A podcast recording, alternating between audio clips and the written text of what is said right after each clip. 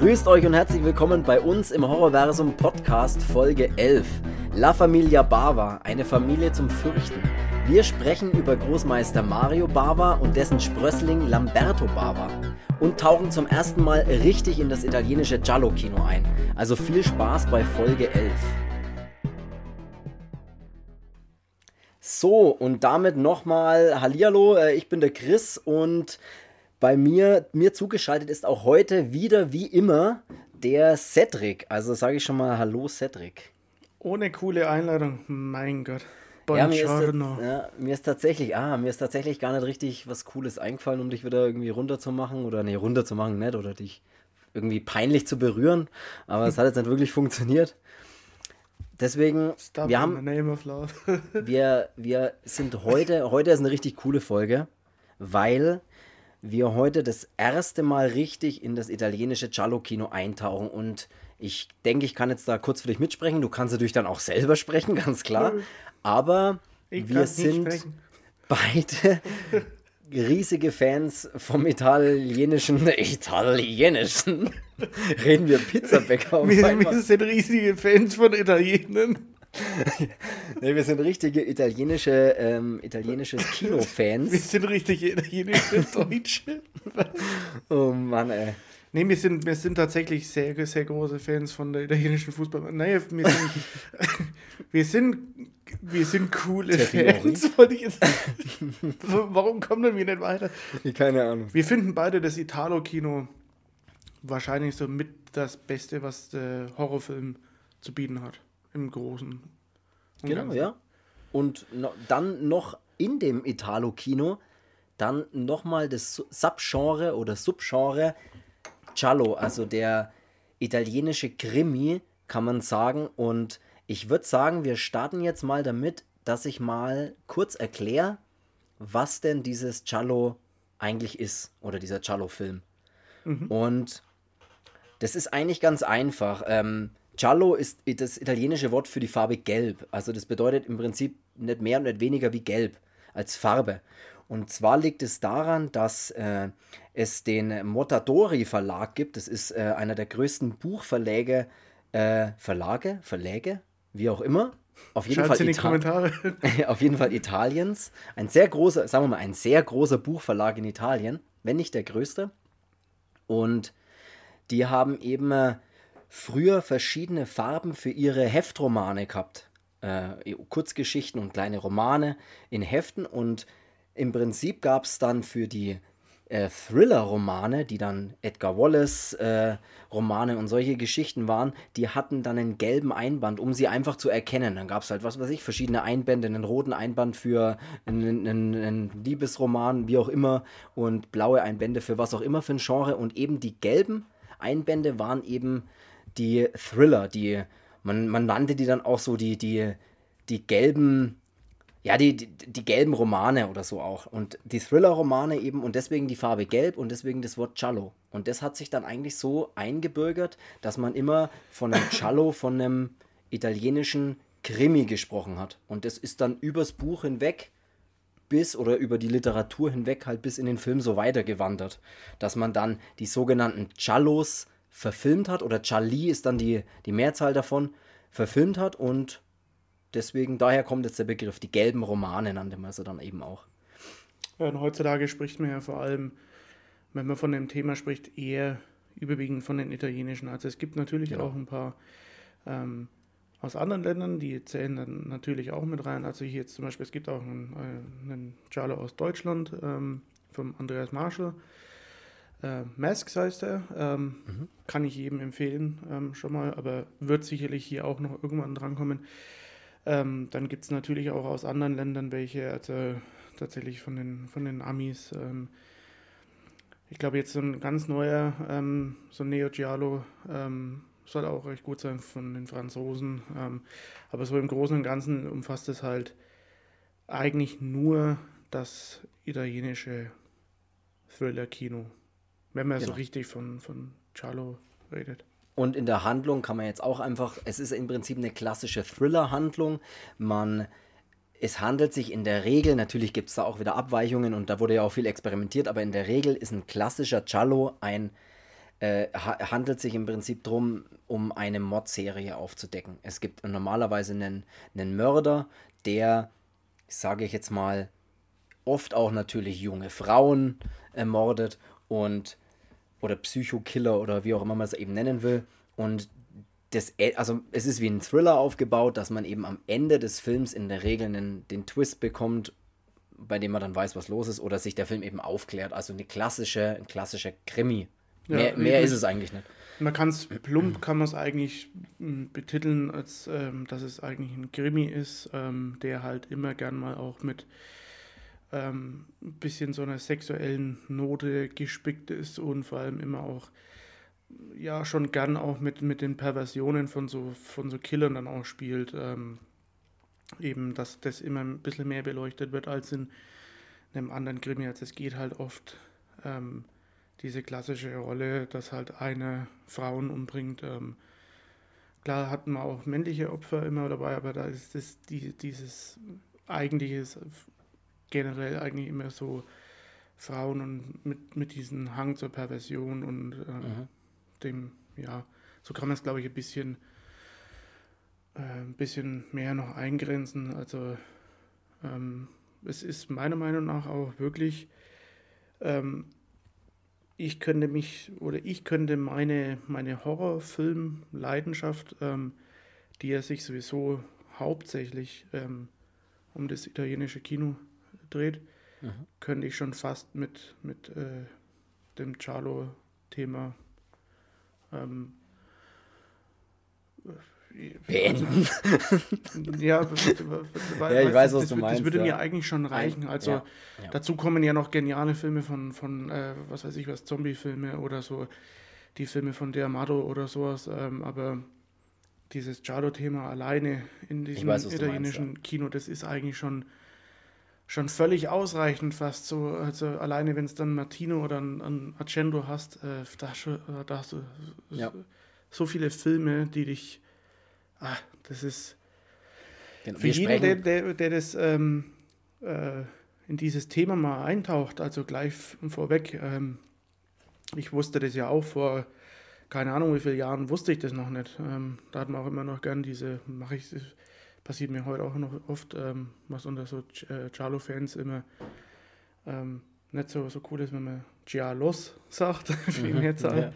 Kann mir heute auch wieder passieren. Ja, ähm, mir auch. Gialli ist nämlich die Mehrzahl. Nur nochmal alle hier. Zeigefinger hoch und Charlie. Eben. Nicht Charlie, sondern. ja. Unser Charlie. Unser Charlie. Obwohl der hat auch oft einmal gelbes T-Shirt ankommt. War ja. aber äh, äh, kleiner, cooler Schimpanse und kein Mörder, der irgendwie ja. Frauen entblößt hat und dann umgebracht hat. Wer es weiß. Ist, können, äh, können, wir auch an Charlotte Nach Drehschluss, keine Ahnung, was der gemacht äh, hat. Ey, ich will es nicht wissen, wie sexuell verwirrt der Schimpanse war. Ja, oder nee. wie affengeil das er war. Ähm, voll abgeschwimmen. Nee, ich empfehle jeden, in dieses Thema einzutauchen, weil ähm, ich meine, das ist, das ist ein Sub Genre, über das werden Bücher geschrieben, ähm, Nachschlagewerke und gibt eigene YouTube-Channels darüber. Ähm, das ist ein ganz, ganz, ganz großes Thema und das ist so, das ist so faszinierend. Natürlich gibt es auch irgendwelchen, irgendwelchen Schund mit dabei, wie es halt immer überall immer, ist. Ja. Wo man dann halt ein bisschen mit der Verpackung lockt irgendwie. Also ähm, ja, aber die, die meisten Filme, die in diese Genre rein sind, die sind einfach absoluter, absoluter Wahnsinn. Also, und da gibt es dann eben Leute wie jetzt zum Beispiel die Familie Bava oder Accendo oder Fulci und Martino, die es halt dann nochmal auf die Spitze treiben, wo man dann sich denkt, Alter, ihr habt echt, ihr habt echt der Eiermann, wie gut sind mhm. die Sachen.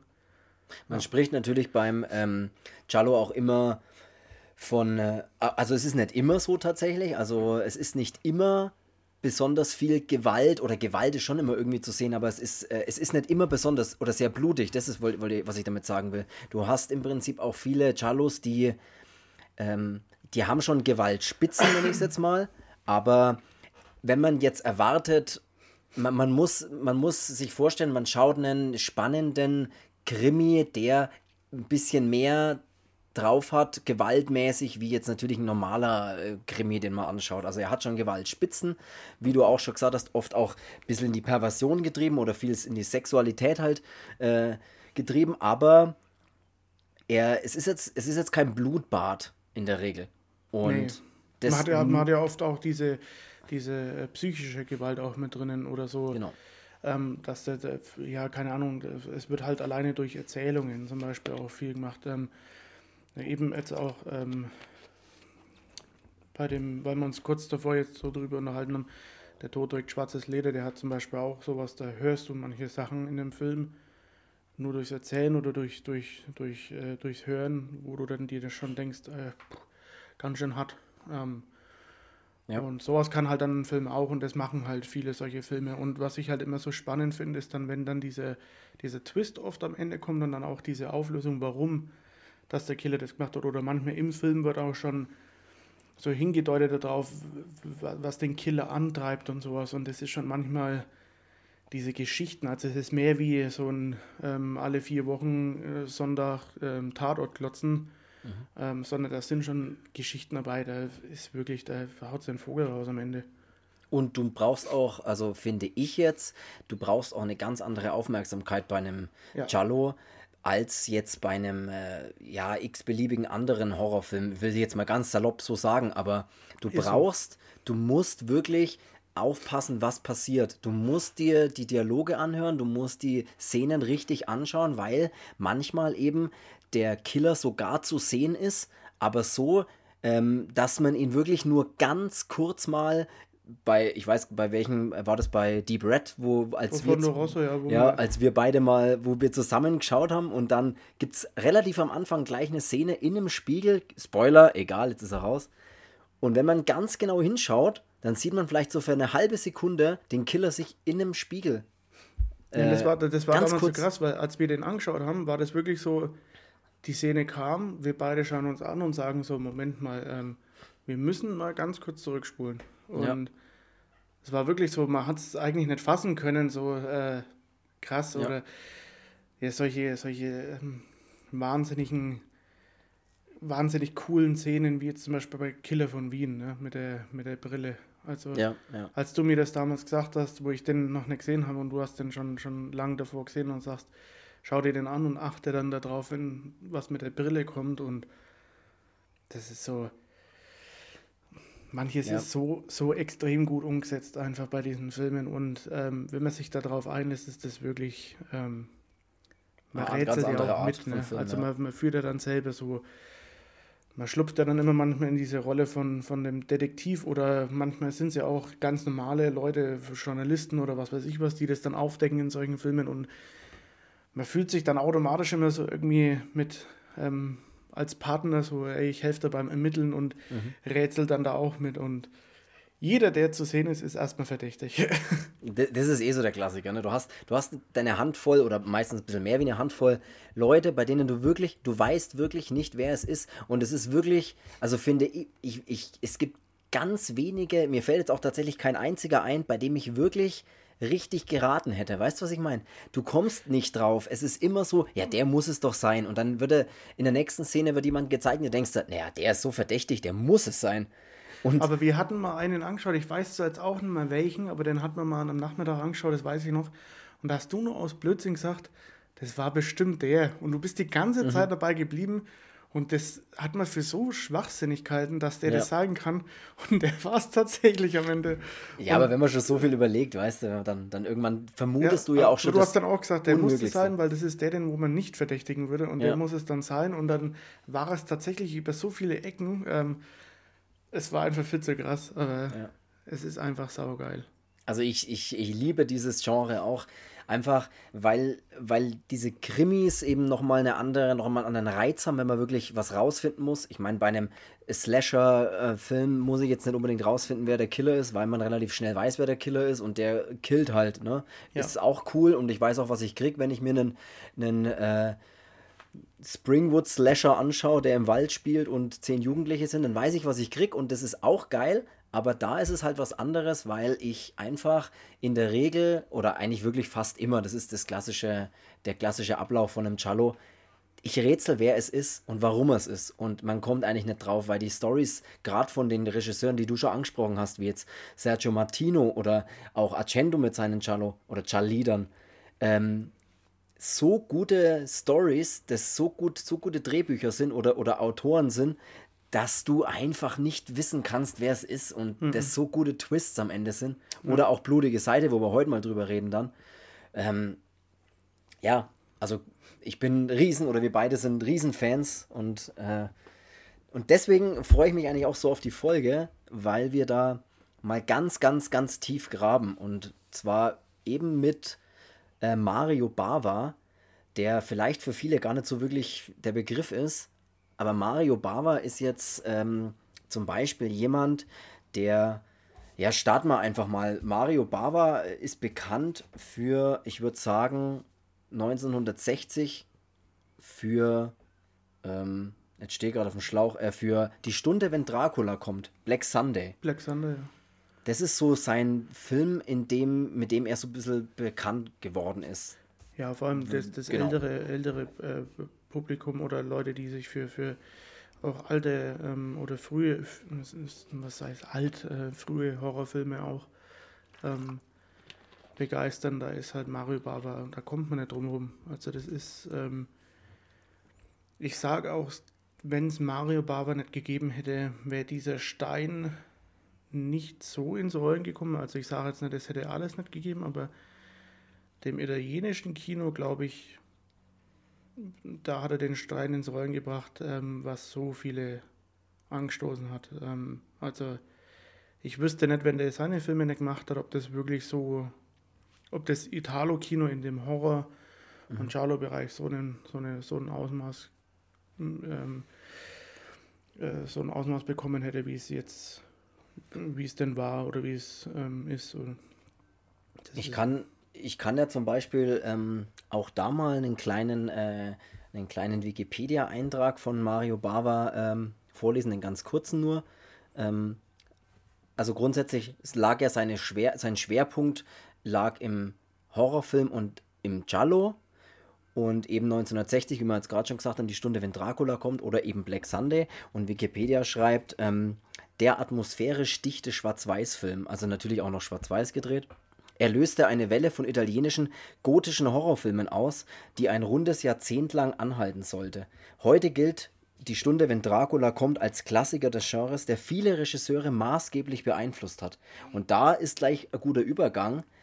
Ähm, Mario Bava hat viele Regisseure, die man dann jetzt kennt, gerade im italienischen Kino natürlich, beeinflusst mit dem, was er gemacht hat. Und das ist halt, man, wir, jeder, der jetzt vielleicht so am, an der Oberfläche des italienischen Kino kratzt, würde ich sagen, stößt natürlich sofort auf Dario Argento, stößt sofort auf Lucio Fulci, ähm, ja, eben vielleicht im Giallo-Bereich dann auch auf Sergio Martino und so weiter. Aber das ist, sind eben, Mario Bava ist halt nochmal eine Runde früher da gewesen, sozusagen. Der war ja. nochmal früher auf dem Platz gestanden. Ich, ich, ich stelle mir das immer so, so gern vor, wie in so einer an so einer typischen Pinnwand bei, bei, der, bei der Polizei so, du hast einen Kopf von diesem Syndikat ja. und da gehen so Stränge ähm, weg zu den ganzen Einsendern. Also egal, ob du jetzt äh, einen Deodato hast, du hast einen mhm. Joe Amado, du hast einen äh, Dario Cendo, Sergio Martino, die ganzen, also du kannst jetzt da aufzählen, wen du willst. Und ich habe immer das Gefühl, dass die Stränge weggehen, die gehen überall hin, aber es endet immer an einem und demselben Ort und das ist Mario Bava. Das ist der hat so viel, so viel Sachen losgetreten. Ähm, dieses Charlo, ähm, ich weiß gar nicht, ob äh, eigentlich ist er blutige, blutige Seite, ähm, was halt gut, Bay of Blood, Slasher, Giallo, so ein Mix finde ich ein bisschen aus beiden. ähm, weiß jetzt gar nicht, was er sonst jetzt äh, Charlo-mäßig äh, ja, den äh, The Girl Who Knew, Knew Too Much ist er im Prinzip, der war ja sogar noch ein Jahr vor Blutige Seite. Der zählt Dieser ja auch Headshot so. for Honeymoon, ist der nicht auch von? Ist der von? Nee, weil. Jetzt kommt ja. der mit, jetzt kommt der mir mit Fragen zwischen rein, du. Ähm, jetzt bin ich gerade voll. Nee, ich glaube nicht. Da bist du, glaube ich, ganz woanders unterwegs. Aber wurscht, der hat ähm, alleine, es gibt ähm, für, was ganz cool ist für, für die Leute, die jetzt vielleicht so auch ein bisschen zu dem einsteigen wollen. Es gibt so coole Boxen äh, von, glaube ich, Koch Media müsste das sein. Da gibt es dann immer so du hast so ein Mario Bava Pack und da hast du dann zum Beispiel Black Sunday drinnen, ähm, Lisa und der Teufel, äh, diese ganzen Gothic-Horror-Sachen hast du dann mit drinnen. Ähm, du kriegst quasi einige Filme von ihm und das, das sind so viele, die es alle wert sind, sich die, sich die anzuschauen. Also man kann sich an denen gar nicht satt sehen und ähm, ja. wir picken uns natürlich heute seine blutige Seite raus, weil es geht halt eben vom Vater um einen Charlo und dessen Sohn eben auch, Charlo, ähm, mit A Blade in the Dark, also das Haus mit dem dunklen Keller. Ich weiß gar nicht, ob wir es schon gesagt haben. Nee, glaube ich noch nicht, aber gut, dass wir es jetzt mal sagen, nach 20 Minuten. Ja, ähm, Worum es eigentlich geht. Also jetzt könnt ihr dann noch ausschalten, jetzt wisst ihr, was das es geht. Äh, nee, ähm. ja, bitte dranbleiben, weil das ist wirklich ein geiles Thema. Wirklich. Da, da ist wirklich Herzblut drin. Ja. Heute. Oder kein, ist immer Herzblut drin, aber ihr wisst, was ich meine.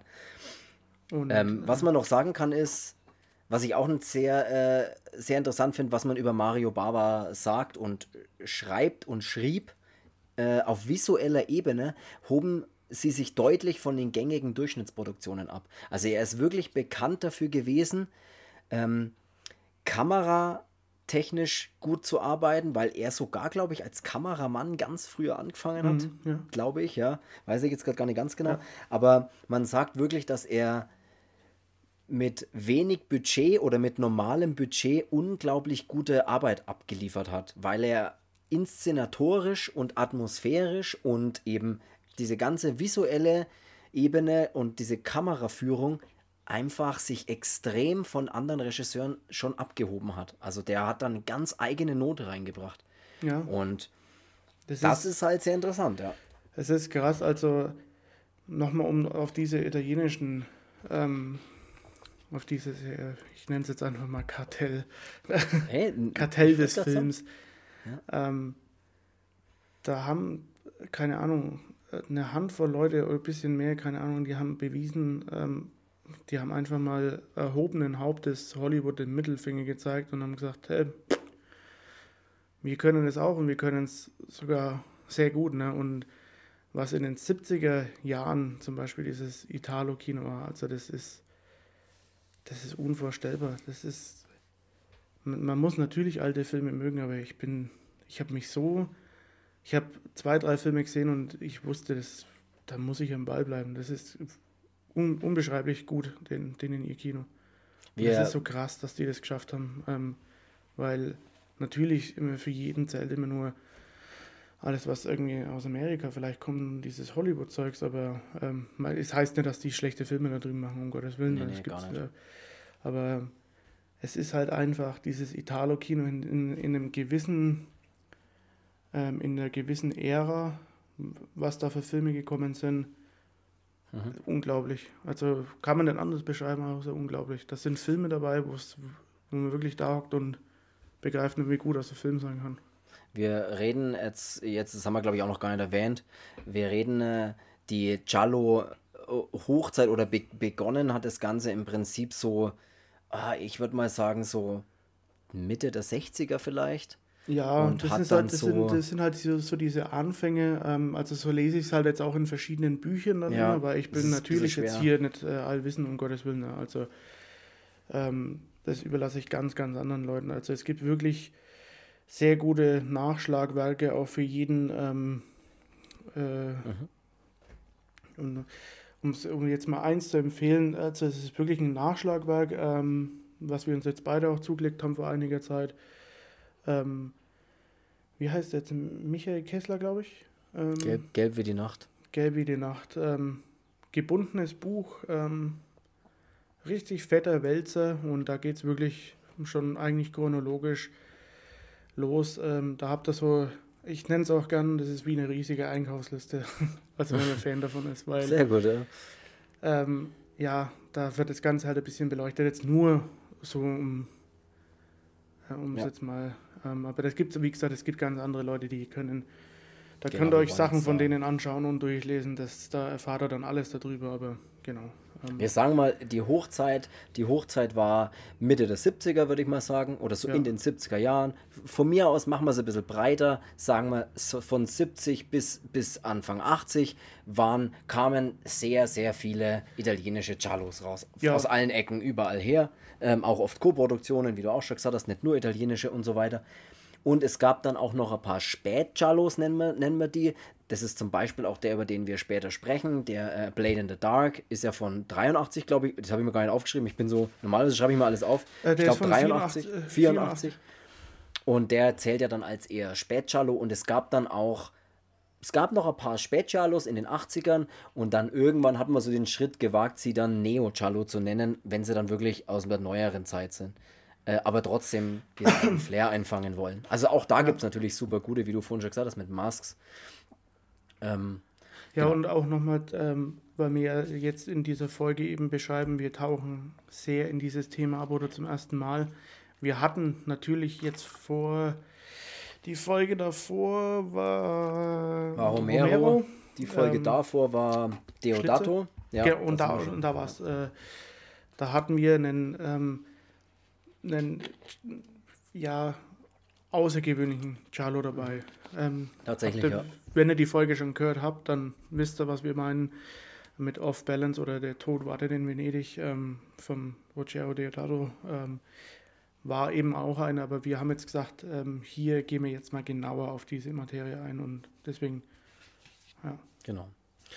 Ja, dann können wir eigentlich. Ähm, ja, fangen wir mit blutige Seite an, genau, oder? Gehen wir rüber, ähm, wie ich eben gerade schon gesagt habe, dass Mario Bava mit diesem äh, Die Stunde, wenn Dracula kommt, oder Black Sunday eben 1960 da eben eine Welle losgetreten hat an diesen gotischen Horrorfilmen und dann hat er ähm, 1964 mit Blutige Seite, man sagt in Anführungszeichen, den Giallo erfunden. Kann man tatsächlich so sagen. Natürlich, wie auch jetzt da, es ist natürlich immer nicht auf ein einziger, aber er hat den im Prinzip, er, sagen wir mal so, nachblutige Seite ist eine Welle an italienischen Giallos losgetreten worden. Ja. Ja, Wenn man eine Welle lostreten kann, eine Lawine kann man lostreten, eine Welle kann man nicht lostreten. Ach, wie, der kann sogar eine Welle lostreten. Wie kann man denn eine Welle? Das ist doch wie Chuck Norris, der, der Einzige, der eine Drehtür zuschlagen kann. Egal. genau. Und deswegen blutige Seite oder er heißt auch, ähm, Gott, ich stehe heute voll auf dem Schlauch, ähm, Blood and Black Lace heißt er auch. Und jetzt geben wir noch den italienischen. Den, den, das, war, das war der tschechische. Le Assassino per Saidon ne? oder so. Sehr gut, sehr gut. Aber ich weiß es auch nur, was so auf der Hardbox steht. Weiß ich tatsächlich ähm, nicht. Nochmal kurz, also ich finde, ähm, jetzt habe ich nämlich den, das passende Mario, weil ich habe mir hier nämlich nicht aus Wikipedia, sondern den habe ich mir selber mal aufgeschrieben. Hier auf meinen, auf meinen Notizen muss ich ein bisschen nach Saal reden. Und Kein Problem. Hast du eine Brille auf dazu? Ja, ja, okay. ich habe immer eine Brille auf. Ohne Brille keine Artikel, bitte. Ähm, ich setze die Brille mal ein bisschen auf die Nasenspitze. Ja. Dann ja. muss ich schauen, dass ich das lesen kann. Ja. Stimmt bitte ein bisschen runzeln noch. Ja. Diesmal ohne Nuscheln. Ähm, Mario Barber gilt als Pionier in Sachen Charlo-Kino, aber auch mit dem 1971 erschienenen Bay of Blood ebnet er dem Slasher-Kino den Weg. Sehr gut. Danke. Bitte. Ja, auch da kann ich natürlich, was soll ich dazu sagen? Äh, du hast natürlich völlig recht. Er hat, und da ist halt wirklich, bevor wir jetzt wirklich auf blutige Seite eingehen, machst du jetzt eben das Fass noch mit, mit auf, dass er, er hat ja nicht nur den, den, den äh, Gothic-Horror äh, ins Rollen gebracht in 1960, äh, danach hat er sich eben 64 gedacht, Mensch, ich erfinde doch mal das äh, italienische Thriller Giallo Kino und dann hat er sich gedacht, das reicht mir immer noch nicht. Ich hau 71 mal mit Bay of Blood äh, mal einen Slasher raus, der danach auch äh, eine Welle an Slasher Filmen losgetreten hat. Also der Typ hat einfach mal drei Filmgenre miterfunden und da kann ja, ich nur drop the mic, würde ich jetzt sagen, wenn ich eins in der Hand hätte. Ne? Und dann da könnt ihr mal die Folge mit beenden sozusagen. Es ist halt immer. Was macht man natürlich nicht? Ähm, Bay of Blood oder wie heißt äh, im Blutrausch des Satans? Im Blutrausch des Satans, auch ein geiler deutscher Titel, ja. Ähm, ist natürlich, ja, es ist, ich sehe es immer gern als Giallo ähm, Slasher Mix irgendwie so ja, zwischendrin. Ähm, aber im Prinzip kann man schon sagen, es gab natürlich auch Slasher-Filme jetzt, äh, vor allem im Sachen Slasher sind in die Amis auch ganz groß. Ähm, wenn nicht sogar da wahrscheinlich die größten. Ähm, aber der Mario Bava, der war halt schon immer, der ist irgendwie immer zu den, wenn es die Daten dann liest, ähm, 71. Mh. Der war mal zehn Jahre früher dran, ne? Ja, das ist irgendwie erschreckend, ja. Aber gut.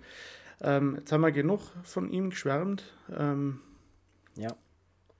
Und Jetzt steigen wir mal ein in Blood and Black Lace, in blutige Seite, in den, genau. in den ersten Giallo. Das muss man auch immer ein bisschen cool aussprechen, Giallo, weil dann, dann klingt es irgendwie noch ein bisschen dramatischer. Ich finde auch übrigens immer ziemlich cool, dass ähm, dieses italienische Giallo-Kino sich auch gern so selbst ein bisschen ins Abseits stellt oder aus dem Genre so ein bisschen raus äh, rausdrücken will selbst, weil es ja oft auch so diese Sprüche gibt wie Don't call it Horror, ist, das ist Jallo und so, weißt du, was ich meine? Ja. So ein bisschen, das ist einfach, es ist Don't was anderes. Gott, ich habe gedacht, ich kann so ernstes Gespräch aufmachen. Keine Chance. Äh, keine Chance. Don't nee. call me white. ja, ja, don't call me white, ja. Egal, äh, fang mal an, blutige Seite, Blood and Black Lace, 1904. Ja, fang, fang doch an, wenn du dich traust. Geh doch mit dir aus, wenn du die so liebst. ist auch gut, oder? Ähm, was, was, was, soll ich zu dem? Also, ich habe ich hab mit dir ja schon drüber geredet. Mach äh, dein Ding mit dem Medienraum. das fängt jetzt wieder an, dass wir da irgendwie King of Queens Zitate äh, den Podcast durchspicken. Nee, das kann man auch nicht sagen, durchspicken. Aber es klingt irgendwie cool. Jetzt pass mal auf. Okay. Blood and Black Lace, 64. Blutige Seite. Ich habe ihn nochmal angeschaut. Ich kann mich daran erinnern, als ich ihn das erste Mal gesehen habe. Ich weiß nicht mehr, wann das war, aber ich kann mich noch daran erinnern und ich war geflasht und ich habe nicht, ich wusste nicht, von wann der ist, von welchem Jahr. Und ich habe mir den angeschaut und habe circa so ab der Hälfte des Films oder wahrscheinlich so circa nach 40 Minuten, wie es bei mir immer der Fall ist, habe ich mal auf die Hülle geschaut oder, oder mal kurz gegoogelt, wann der Film eigentlich rausgekommen ist. Und mich hat echt der Schlag getroffen. 64. Für mich schaut der Film nicht aus wie 64. Also er, er wirkt moderner. Er ist, ähm, er ist in Farbe, klar. Er ist, er wirkt, also er wirkt für mich total, der könnte auch Mitte der 70er rauskommen sein, finde ja, ich. Ja. Weißt du, was ich meine? Ja. Weißt du, was auch übrigens echt, echt krass ist? Ähm, nee. Du machst das bei jedem Film, ne? Also du, ich, ja. das, ich weiß, dass das du ich auch das sau oft, Folge. sau oft machst. Ja. Immer so nach einer, der Film läuft schon äh, Zeit lang und dann kommst du immer, ich muss jetzt mal schauen, von wann der ist. Ja. Das ist immer so unten im Film dann nochmal so recherchieren und sich dann denken, ja, krass. Äh, aber ich weiß, was du meinst. Also, ich war erschrocken. Ja. Du hast mich ja auf den Film ähm, nochmal gebracht im Prinzip, ähm, weil äh, wir schauen uns die Sachen ja mittlerweile wirklich für den Podcast nochmal an, was anfangs bei hier Halloween und sowas noch nicht so ganz der Fall war, ähm, ist jetzt auf jeden Fall irgendwie Pflicht, äh, dass wir das uns anschauen und dann drüber reden, was ja auch gut ist, aber ähm, du hast eben blutige Seite vor mir gesehen und also ich hatte ihn ja auch schon mal gesehen, aber ich habe dir ja gesagt, da war ich irgendwie, entweder habe ich einen anderen Film geschaut oder ich, ich habe mich, hab mich vom Fernseher weggedreht und habe mir in die andere Richtung angeschaut, ich weiß es nicht. Ähm, ich hatte den nicht so in Erinnerung und ähm, wir haben dann gesprochen, du sagst, ähm, blutige Seite, äh, wenn nicht sogar mit einer der besten Charlie, ähm, mhm. Fragezeichen. Und dann war ich so, okay, äh, ja, dann schaue ich jetzt mal, ne? Und dann den angeschaut und habe ich ja gesagt, ey, ich melde mich in 84 Minuten wieder. Was du tatsächlich äh, dann gemacht hast? Ja, ähm, ich war hin und weg. Also ich habe es, das ist wirklich, als hätte ich den noch nicht gesehen gehabt, aber ich war wirklich geflasht, wie, wie frisch das der wirklich noch wirkt. Also das ist, wenn man dieses Datum, das hat man nicht im Kopf, wenn man den Film schaut. Also man hat zu keiner Zeit irgendwie so, das ist irgendwas von 1964. Das hat man nicht. Also man schaut sich das an und es ist ja, so krass. Genau so halt. mir das eben ist, auch. Das ja. ist so, weiß nicht, und für diese, diese ersten fünf Minuten von dem Film, das ist, das ist, das ist einfach großartig, was der da macht. Diese Kamerafahrt auf diesen Brunnen zu, mhm. diese, dieses Schild, was dann da wegbricht und. Diese. Ja. Erwischt. Ne. Sprachfehleralarm. Mundgulasch. Ähm, das ist, wie schon gesagt, das ist sau, sau krass. Also dieses, wie das wirkt von den Bildern allein und dieser Vorspann, was eigentlich so ein bisschen so diese Einleitung in den Film ist, wo dann noch die Credits ähm, über dem Bild laufen ähm, und diese, diese Charaktere, als würde man so die Charaktere einführen in dem Film. So. Mhm. Ja, ich, um es mal genau mit deinen Worten zu sagen, äh, was du damals, oder als du, als du mich nochmal angerufen hast und als du fertig geschaut hast, der Anfang ist ja wie bei so einem Cluedo, wenn man alle mal kurz vorstellt, die alle verdächtig sein könnten. Und so ist es halt echt. Das ja. ist so gut inszeniert, dieses Intro mit der Ausleuchtung, mit der Atmosphäre, bei denen die Schauspieler im Prinzip ganz regungslos einfach in diesem Set stehen und die Kamera so geil an denen vorbeifährt und stehen bleibt und sie, ja, sofort irgendwie einführt oder als Verdächtige. Das, das, das, der Film fängt ab Minute 1 an, mysteriös zu sein, finde ich. Ja. Und die, und, die, der, die, die Musik finde ich auch großartig in dem Film. Ja. Also das ist so, das ist alles so stimmig in dem ganzen Film. Und ja, das ist, du sagst ja dann auch so, da schwebt irgendwas über den Film. So, ja. irgendwas ist an dem Film anders. Und wenn man sich den anschaut, es ist wirklich, das ist ganz, ganz komisch, diese, diese Ausstrahlung, was der Film mitbringt. Ähm, ja. Ja, und wie gesagt, 1964, äh, ich habe keine Ahnung, wie lange das jetzt schon zurück ist, dafür bin ich so schlecht im Rechnen. Ich habe auch keine Ahnung. Ich weiß nicht, welches Jahr das gerade ist. Ist, ist jetzt, jetzt, jetzt? jetzt? Aber leck, Alter. Doppel King of Queens. Ja. Ist jetzt, jetzt. Und ähm, jetzt haben wir ein bisschen den Faden verloren. Aber grundsätzlich Musik können wir ja mal ganz kurz sagen. Musik ist auch gerade im Giallo-Film sehr wichtig oder finde ich auch sehr wichtig oder sticht auch, um es vielleicht andersrum anzugehen, die Sache, sticht auch oft sehr raus. Ich denke jetzt da zum Beispiel gerade mal an äh, an Argento auch oder so, ja, ne? also Frage, was ist dein, was ist dein liebster, liebster Cello-Soundtrack? Da brauche ich keine Sekunde tatsächlich überlegen. Mein absolut liebster Cello-Soundtrack ist Profondo Rosso, ähm, Deep Red vom Argento.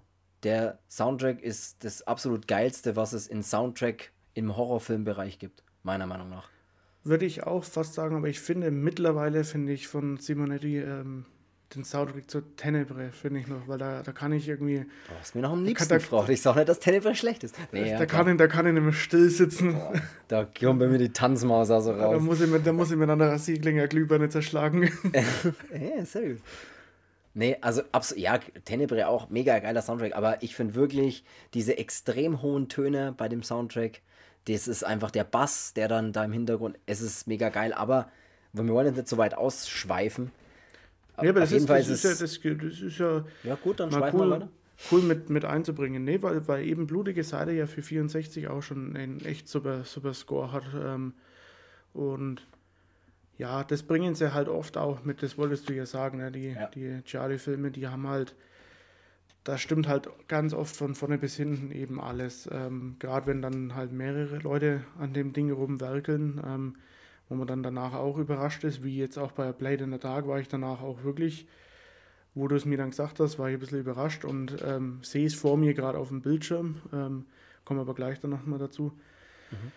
Ähm, das ist halt schon cool und gerade die Musik macht halt in solchen Filmen immer ganz viel aus, aber bei Blutiges Heide ist wirklich, ähm, die Schauspieler sind super, weil man hat ja oft manchmal ja. auch in so ganz alten Filmen oder halt auch so in so 70er Jahre Kino, man muss es halt einfach auch wirklich mal, man kann jetzt nicht sagen, da ist immer alles, alles perfekt, sondern da hat man ja manchmal auch schon, schon Schauspieler drin, wo man sich denkt, naja gut, hätte ich lieber einen anderen genommen. Ja. Ähm, aber da passt irgendwie alles, also da ist von den von diesem Kommissar über die über die Opfer, ähm, also die, die ganzen Frauen, die ja da in diese, in diesen ähm, ja, was ist es, ne? Das ist dieses Haute Couture, ähm, ja. Mode. Mode, Haus, Mode, ja. Schneiderei, Mode, was weiß ich. ja, das ist, da ist wirklich alles, alles glaubhaft. Ähm, diese, die, einfach jede Rolle in dem Film ist, ist, ist echt, echt super durchdacht und echt cool und ja, und das ist wirklich auch ein, ein Film, der einen Twist hat. also ähm, mit dem Killer dann eben, der irgendwie, irgendwie krass ist. Also ja. wäre ich auch überhaupt nicht drauf gekommen. Also wirklich überhaupt nicht. Genau, Weil am Ende ist es so auch so ein bisschen kurzzeitig verwirrend, wo man, wo man sich denkt, was, so war das jetzt? Und dann ist aber doch nochmal anders und am Ende kommt es nochmal anders und ist schon krass. Also ja, das liebe ich an den Filmen einfach so, weil es genau das, du schaust es an und du denkst dir die ganze Zeit, ja, aber der, der, okay, der kann es aber auf keinen Fall sein. Und dann ist am Ende irgendjemand, den du entweder die ganze Zeit vor der Nase hast oder den du irgendwie überhaupt nicht dran denkst. Also es ist egal, ja. wie man denkt, man denkt ja dann oft schon so um die Ecke oder so um, doppelt um die Ecke. Ne? So, ja. der da ist es wahrscheinlich nicht, aber eigentlich könnte das dann schon wieder sein, weil alle denken, er ist es nicht und so weiter. Also man denkt schon, man, das ist, ich sage ja, das ist das, was ich eben vorhin meine, die Aufmerksamkeitsspanne muss da viel höher sein oder ist da viel höher, um das zu checken, um was es am Ende, wer, wer es am Ende ist. Oder auch dann diesen, diesen, so geflasht zu sein, wie wir es dann oft sind. Das funktioniert ja. natürlich nicht, wenn ich mich aufs Sofa setze, ähm, zwischendrin mal 10 Minuten eingepennt bin, ähm, dann zwischendrin mal was auf äh, äh, gegoogelt habe, dann was auf Ebay gegoogelt habe, wollte ich gerade sagen, egal. Aber das funktioniert dann halt nicht, weil dann verpasse ich was, dann verstehe ich die wichtigen Sätze nicht, höre nicht zu und dann ist natürlich der Twist am Ende auch so, äh, check ich jetzt nicht. Ja. Deswegen, wenn ihr sowas anschaut, muss ich sagen, bleibt bei der Sache. Und dann kann dieses, dieses gerade 70er Jahre Kino, kann dann euch auch, kann dann euch auch das geben, was, was wir zum Beispiel da fühlen, sage ich jetzt mal ganz krass. Weil natürlich sind die Schauspieler oft ein bisschen oben drüber, weil oft das ein bisschen schon the theatermäßig fast manchmal wirkt. Ähm, manchmal sind sie auch nicht wirklich gut, die Schauspieler. Und, aber trotzdem hat dieses, dieses Kino, dieses italienische, gerade dieses Giallo-Kino, einen eigenen Flair. Das hat einen eigenen Flair, ja. das hat eine eigene Atmosphäre. Und ich finde, wenn man sich darauf einlässt, dann kann das, dann kann das einen schon kriegen. Und uns beide hat es ja voll einfach an der Angel, sag ich jetzt mal. Ja, weil du jetzt nochmal das mit der Aufmerksamkeitsspanne dann da eben sagst, ähm, mir ging das mal bei einem Film so und das war Der schwarze Leib der Tarantel. Ähm, mhm. Da habe ich mal kurz nicht aufgepasst, also wirklich kurz nicht, weil da hatte man noch, ähm, habe ich mittlerweile Gott sei Dank nicht mehr, aber diese Scheißangewohnheit mit dem beschissenen Handy in der Hand. Aha. Dieses, ja, ich so mich da auch immer beim Film äh, so, schauen, so einen Film zu schauen. Das mache ich mittlerweile wirklich nicht mehr. Ähm, also bei irgendwelchen Filmen, aber nicht bei, bei solchen, solchen Filmen. Und dann, da hatte ich damals was verpasst und da war es wirklich so am Ende so, hä? Check ich nicht. Und dann nochmal anschauen äh, und da habe ich mich selber dafür gehasst, dass ich eben nicht aufgepasst habe, weil da war der Twist halt auch sehr geil. Und ja. das habe ich halt einfach verschnarcht, weil ich einmal kurz auf dieses scheiß Handy geglotzt habe und zack, weg. Und ja, das ist, wenn man dann am Ball bleibt und man kann sich sowieso dafür begeistern, für diese, für diese Art von Film, dann da ist man, da ist man voll drinnen. Und ja. Ja. Nee, und ich jetzt sind wir tatsächlich ein bisschen wieder von blutige Seite weg, aber ich will trotzdem noch mal kurz zur blutige Seite zurückkommen. Ja, und zwar, ähm, was ich zum Beispiel auch, äh, das, der fängt mit dem Intro unglaublich cool an, äh, mit der Vorstellung der potenziellen Mörder, nenne ich es jetzt mal. Ähm, der erste Mord ist saugeil inszeniert mit der Frau, die durch den Wald, diese Allee, diese kleine läuft oder rennt dann am Ende. Der Wind, der durch dieses, also die, die Atmosphäre von der, von der Umwelt, sage ich jetzt mal, wie gut dass das gemacht ist. Die Ausleuchtung äh, hat mich äh, beim jetzt nochmal anschauen ganz stark an spätere Argento-Filme erinnert, mit diesen extremen Lichtern, mit diesem blau leuchtenden Licht oder oft rot leuchtenden ja, da, Licht. Ja, da weiß man sofort. Also weißt du, wo es herkommt? Das ist das ja. Suspiria auf jeden Fall, auf jeden Fall. Das kann man nicht abstreiten. Also nee. selbst wenn ich jetzt Argento selber abstreiten würde, würde ich sagen, Lügner! Du lügst! du lügst! Verbrenn die! Nee, es ähm, ist wirklich nicht von der Hand zu weisen. Man sieht ganz stark, dass Mario Bava dann nochmal zehn Jahre früher äh, oder so dran war und schon Dinge mitgebracht hat, die dann halt später, wie ich ja vorhin das schon vorgelesen habe, dass da wirklich viele Regisseure einfach sich da ihre Inspirationen hergeholt haben. Und das sieht man bei Blutige Seite, sieht man das, finde ich. Und das ist eben das, was ich meine. Der erste Mord ist super geil inszeniert, super geil ausgeleuchtet. Ich liebe die Kamerafahrten, die er damals schon gemacht hat, die sich kaum von Kamerafahrten heute unterscheiden, finde ich. Was ich auch krass ja. finde, dass er wirklich. Ähm, und der hat in Mitte der 60er Jahre sind da ich erinnere zum Beispiel auch kurz an die Kamerafahrt, die bei den Kabinen, ich weiß nicht, wo dann wahrscheinlich über auch ein Schienensystem oder halt oder selber der Kameramann hinten an den Kabinen, die hinten geöffnet sind, praktisch vorbeiläuft, dass man immer so in die verschiedenen Kabinen so reinschauen kann. Das ist, das ist ganz simpel, aber das ist einfach geil gemacht. Weißt du, was ich meine? Das ist, ja. ist nichts neu erfundenes oder er hat es wahrscheinlich damals schon irgendwie.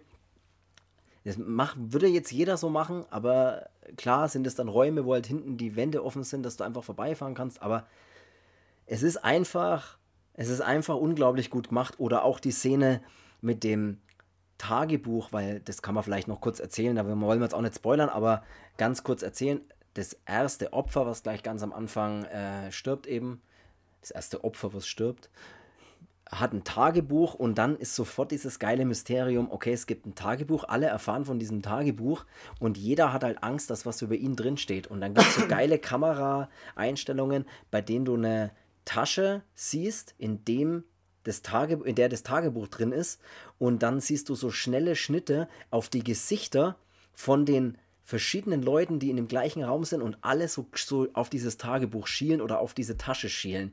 Das ist ja. so geil gemacht. Also ja, weil das ist immer so nochmal so immer dieses, ähm, wie auch schon im Intro, so das weist diesen Zuschauer darauf hin, so, hey, du, dein Gesicht schaut aus wie das vom Killer. So. Ja. Das ist so sofort so verdächtigen und das ist so dieses, machen ja äh, äh Charlos, äh, Charlie. Äh, da der Fehler. Macht ja unser Charlie immer so gern. Äh, dieses in die, in die Irre führen. Ne? Also, ja. ähm, das ist halt dann, dann äh, schon, schon immer ziemlich, ziemlich cool. Ähm, und das mit der Tasche, diese Szene, die finde ich halt auch, das finde ich zu genial. Und was mir an dem Film auch selber gut gefällt. Okay, was geht bei dir ab? Verfolgungsjagd? sag mal, hier. Jetzt komm mir aber gleich raus, du. Ey, ich sag so, ey, du brauchst irgendwie, du brauchst einen Aufnahmeraum, ein Studio. Wo bist du schon im Studio? Wahrscheinlich oben bei dir, aber egal. Ich bin, ja, ich bin, ich bin im Studio. Ähm, ich melde mich live aus Studio 1. Äh, Studio B3. Nee, du warst bei, was du auch ganz genial findest. Ich hab E5, mein Gott, ist das Nee, F8. F8. ich hab F8. Aber wir können doch tauschen. Ich habe F8. Oh Mann, ja, das macht doch nichts. Ich will bei meinen Freunden sitzen. Sie haben mir die Karten gegeben. Ja, wir können doch tauschen. Ich habe F8. Mein Gott, ist der Tipp voll. einfach so zu gut. Musst du mir jetzt wiederholen. Ja, schaut euch die King of Queens Folge an. Äh, gebt einfach ein bei. Gibt einfach ein bei YouTube äh, King of Queens F8. Das reicht einfach schon. Ich glaube, da müsste schon was kommen. Ja. Witzige ähm, Szene. Egal, zurück zum, zurück zum Weil Thema. mich jetzt dieser Auto, äh, der, der Audi da draußen ähm, aus dem Konzept gebracht hat. Was ich bei äh, Blutige Seite sehr cool finde, ist dieses im Film untereinander so ein bisschen, jeder will seinen Kopf aus der Schlinge ziehen, weil eben in diesem Tagebuch anscheinend ja immer was steht, was jeden belasten könnte bei der mhm. Polizei. Und da will natürlich jeder seinen Kopf aus der Schlinge ziehen und da ist es immer so, dieses, äh, diese Sticheln untereinander und so versuchen, den anderen aber in ein schlechteres Licht zu rücken, um seinen, seinen eigenen Arsch zu retten und das ist in diesen, ähm, dieses, weißt du, diese ganzen äh, äh, Protagonisten in dem Film, die versuchen immer so, so, so Zwietracht zu säen und mhm. immer so den, immer auf die anderen und nur sich selber zu retten. Und das ist eigentlich auch ziemlich, ziemlich cool ähm, in dem Film. Also das ist mir da auch wieder, wieder aufgefallen, wie, wie gut das funktioniert eben mit diesen Schauspielern. Weil du hast ja auch in dem Film, ähm, muss man ja auch sagen, eigentlich keinen Hauptdarsteller, ne?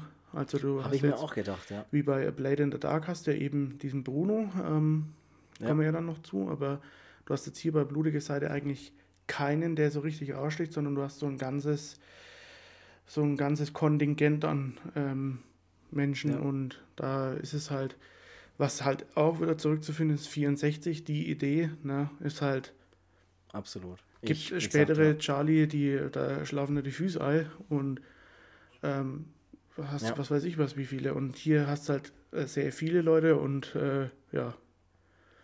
Kennst du auch immer den typischen Moment, wenn, wenn äh, Gesichter von Leuten gezeigt werden, wie jetzt gerade auch bei der Szene mit der, mit der Handtasche und du siehst, du schaust in die Gesichter und es kommen so zwei, drei Gesichter und du sagst, es ist 100% nicht der. Ja, ja, ja, das du ist siehst, echt so. Wenn du dir denkst so, okay, das, das ist das, das ist das Killergesicht. so schaut der Killer aus. So wie bei Oder Blade wenn in dann, the Dark, dieser Gärtner, so der, ja, nur weil er Gärtner ist, Alter, wer Ja. Gärtner ist, ey, der ja. kann auch einen vielleicht, vielleicht umlegen. ist er der Gärtner der Killer, das verraten wir ja nicht. Ähm, Nochmal kurz, weil jetzt so fällt mir jetzt gerade ein und ich werfe das jetzt auch einfach in meinen Raum, aber so, man merkt schon auch, weil Quentin Tarantino zum Beispiel sagt ja auch, oder ist ja auch riesen, riesen Fan von äh, Mario Bava oder von diesen Italo-Kinos, merkt man ja sowieso ähm, Mhm. im Prinzip an ihm. Ähm, auch von, vom Lenzi ist ja, glaube ich, Großangriff der Zombies, findet er ja so gut. Ähm, Glaube ich, sein Lieblings-Zombie-Film, ne? oder sein Lieblingsfilm, habe ich auch mal was gelesen. Oder gesehen sogar. Das sagte mal in einem Interview, dass Großangriff der Zombies, ich glaube, sein Lieblingsfilm ist oder so. Ja, und er sagte eben auch in einem Interview, er ist ja so, so riesen Fan von Mario Bava. Und jetzt leite ich das gerade so ein bisschen ab. Ähm, man kann auch, kann auch völlig im Dunkeln jetzt haben, aber so ein bisschen von Hateful Eight. Weißt du, wie ich meine? Mhm. Weil Hateful Eight ist ja, habe ich neulich ja schon mal zu dir gesagt, wäre es jetzt irgendwie so ein bisschen mehr italienisch und sexueller, dann könnten wir auch sagen, hey, Ciao, ne? Ähm, Ja, weil du weil- nicht weißt, wer es ist, ja. Mhm. und da ist es ja wirklich auch so, ne? du hast ja eigentlich auch keinen, keinen ähm, Hauptcharakter, aber du hast dann kurze Zeit irgendwann im Film immer dieses, oder später in dem Film ja, ja gut, wer war's? Du hast aber jetzt hier, keine Ahnung, äh, acht Leute in dem Raum. Ähm, wer war es jetzt halt, ne? Weißt du, dieses Verdächtige so und kann ich mir gut vorstellen, dass er sich halt sowas dann auch immer von, weil er eben so Fan ist und er macht, er bedient sich ja auch öfters mal an so alten italienischen Sachen. Habe ich Ja, jetzt einfach mal natürlich. so in den Raum geworfen, ist mir scheißegal, ey, verklagt mich doch, Alter. nee, du hast ja absolut recht. Und äh, es heißt ja hoffen, nicht, es, es heißt ja auch äh, nicht, dass Pass auf. nur. Pass auf, du sprichst von meiner Frau. es heißt ja äh, im Prinzip nicht, dass nur jetzt irgendwie italienische Filmregisseure äh, Mario Bava als Großvater oder Großmeister da äh, ansehen oder sowas oder sich die, die, die Dinge oder von ihm inspirieren lassen haben, sondern natürlich auch andere, wie jetzt vielleicht eben ein Quentin Tarantino oder wer weiß, wer noch alles. Weißt du, was ich meine? Wenn man da mal bestimmt tiefer gräbt, würde man bestimmt den Namen noch viel öfter hören bei großen Regisseuren, die dann sagen, ja, natürlich war das einer, der einen inspiriert hat oder was auch immer. Ja. Und also das geht ja weit über jetzt das, nur das italienische Kino raus, was Mario Bava da ins Leben gerufen hat im Prinzip. Nur mal so nebenbei, gerade auch mit diesem frühen Slasher, der in 71, ich meine, man muss überlegen, das war jetzt, das war alles, bevor es äh, einen Michael Myers, einen äh, Jason Voorhees oder einen Freddy Krüger oder was auch immer für unbekannte Slasher, die es dann noch gegeben hat, oder unbekannte oder sagen wir mal so Non-Franchise-Slasher, sagt man ja auch gern, oder so einzelne Verfilmungen ich meine, das war halt ne, nochmal ein bisschen früher dran, aber ist ja egal, wir wollen ja auch nicht immer jetzt hier sagen, hier, der war's, der hat's erfunden und so. Der hat's erfunden, die Schweizer, wer genau? Von. Ricola. Auf jeden Fall würde ich sagen, Wird von Ricola gesponsert, oder? ey, ob es jetzt Playstation ist, Ricola oder keine Ahnung, ist mir egal. King of Queens wäre cool als Sponsor, aber das Ja. ist ja, da gibt's ja halt noch. Okay, jetzt pass mal auf, jetzt rutschen wir mal weiter und schauen uns doch mal, weil die Folge ja auch noch mit seinem Sprössling zu tun hat. Das bedeutet nämlich, dass Mario Bava einen Sohn hat. Nein. Doch, doch. Ja, genau.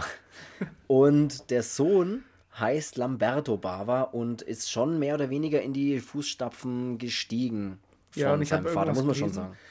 ähm, dass sein Vater das eigentlich gar nicht so wollte, ne? Mhm. Ähm, dass er eigentlich für seinen Sohn ja eher eine andere Karriere, äh, sich eine andere Karriere gewünscht hätte, aber der Lombardo hat sich halt dann doch entschieden, auch in dieses Filmgenre zu, zu gehen, was er auch Gott sei Dank gemacht hat, weil ähm, viele wissen ja ähm, eben, also die Fans wissen sowieso, was er gemacht hat, aber für die, was es jetzt nicht wissen, ähm, sei es jetzt mal, der hat Demons 1 und 2 gemacht. Ähm, Mhm. Dann hat er Macabro gemacht, diesen Küsser der Jane Baxter, den ich mir jetzt endlich mal geschossen habe und der jetzt morgen kommen müsste. Midnight Ripper hat er gemacht. Ähm, Body Puzzle, also Midnight Ripper und Body Puzzle sind auch Charlie. Ähm, dann hat er Delirium gemacht, ähm, heißt auch noch der, Das unheimliche Auge, auch ein Mhm. Charlo. Und Ghost House 2 hat er gemacht. Und da ist es jetzt wieder witzig, das sage ich jetzt auch wieder. Ähm, Fun Fact: Ghost House 2. Es gibt ja eine, im Prinzip, ich nenne es jetzt nur mal Trilogie, es gibt noch mehrere, aber für mich sind sie drei. Ghost House 1 bis 3. Teil 1 mhm. und Teil 2 hat Umberto Lenzi gemacht und Lamberto Barber hat den zweiten Teil gemacht. Ähm, bei Demons ist es so, es gibt ja inoffiziell eigentlich einen Demons 3 oder da wird er immer vermarktet, diese Black Zombies. Bei Demons hat Lamberto Barber 1 und 2 gemacht und Umberto Lenzi hat einen gemacht. Also so. Finde ich eigentlich ein ganz cooles, so ein absolut. Effekt. Sehr cooler Effekt. Hast du absolut recht. Und was eben auch, glaube glaub ich, der Grund ist, warum er für seinen Sohn ähm, was anderes als Filmregisseur oder so äh, vorhergesehen hat, ist, weil, oder Tatsache, dass sich Lam, äh, nicht Lamberto Bava, dass sich Mario Bava, also der Vater, äh, in den 70er Jahren dann irgendwann mal aus dem Kino oder aus dem Filmemachen zurückgezogen hat. Man liest so ein bisschen, dass es daran liegt, dass ähm, er nicht so ganz mitspielen wollte mit der Sache, wie das dann halt später im Film so abgelaufen ist. Ähm, weil der, ich meine, da geht es ja immer um Produzenten, die äh, oder Geld reinschustern, ne, um da Filme machen zu können. Äh, oder Investoren. Und anscheinend äh, ist ihm da ein bisschen so die, die Lust dran vergangen, weil er dann immer so frei agieren konnte, wie er es machen wollte oder, oder sollte. Ja, ich denke, das, genau. das ist auch der Grund. Ähm, also kann ich mir gut vorstellen, warum es bei vielen von diesen Italienern dann irgendwann nicht mehr das war, was es eben mal war. Das siehst du auch schon bei einem Accendo. Also ich glaube nicht, dass es bei ihm an irgendwelchen coolen Ideen hapert, nee. sondern es ist halt, ja, ich meine, umso größer das irgendwelche Filme werden, umso so größer ist wahrscheinlich auch diese, diese ganze Produktion dahinter und man will wahrscheinlich gar nicht wissen, wie es da manchmal auch abläuft. Ähm, weil man ja. mal sagt, ähm, ja, ein Argento mit äh, hier dann nach Sleepless kam er eh nur noch irgendwie, war gar nicht mehr so toll. Also bin ich zum Beispiel anderer Meinung, ich mag auch seine späten Sachen eigentlich immer noch gern. Also ich fand jetzt Cardplayer zum Beispiel nicht kacke. Ähm, nee, er ist jetzt nicht, ist jetzt kein, er ist jetzt nicht super geil, aber er ist jetzt auch nicht total scheiße. Eben, aber da ist es halt, glaube ich, auch, weil es ist halt, glaube ich, sind manchmal auch andere Gründe, ne? Nicht, weil ich glaube nicht, dass er so ein oder auch so ein Mario Barber, dass die früher einfach solche Filme machen konnten und dann irgendwann sagen, ja, jetzt fällt mir nichts mehr ein. Ne? Das, nee, ich glaube. Das sind halt ganz andere Instanzen, wo es halt manchmal dann auch dann habert. Und ich stelle mir das schon schwierig vor und ganz im Ernst, also wenn man so, solche Karrieren wie diese Leute hinter sich hat, ähm, da darf man dann auch irgendwann mal sagen, hier, das war's. Leg mich am Arsch, ja. bin raus. Ähm, ja.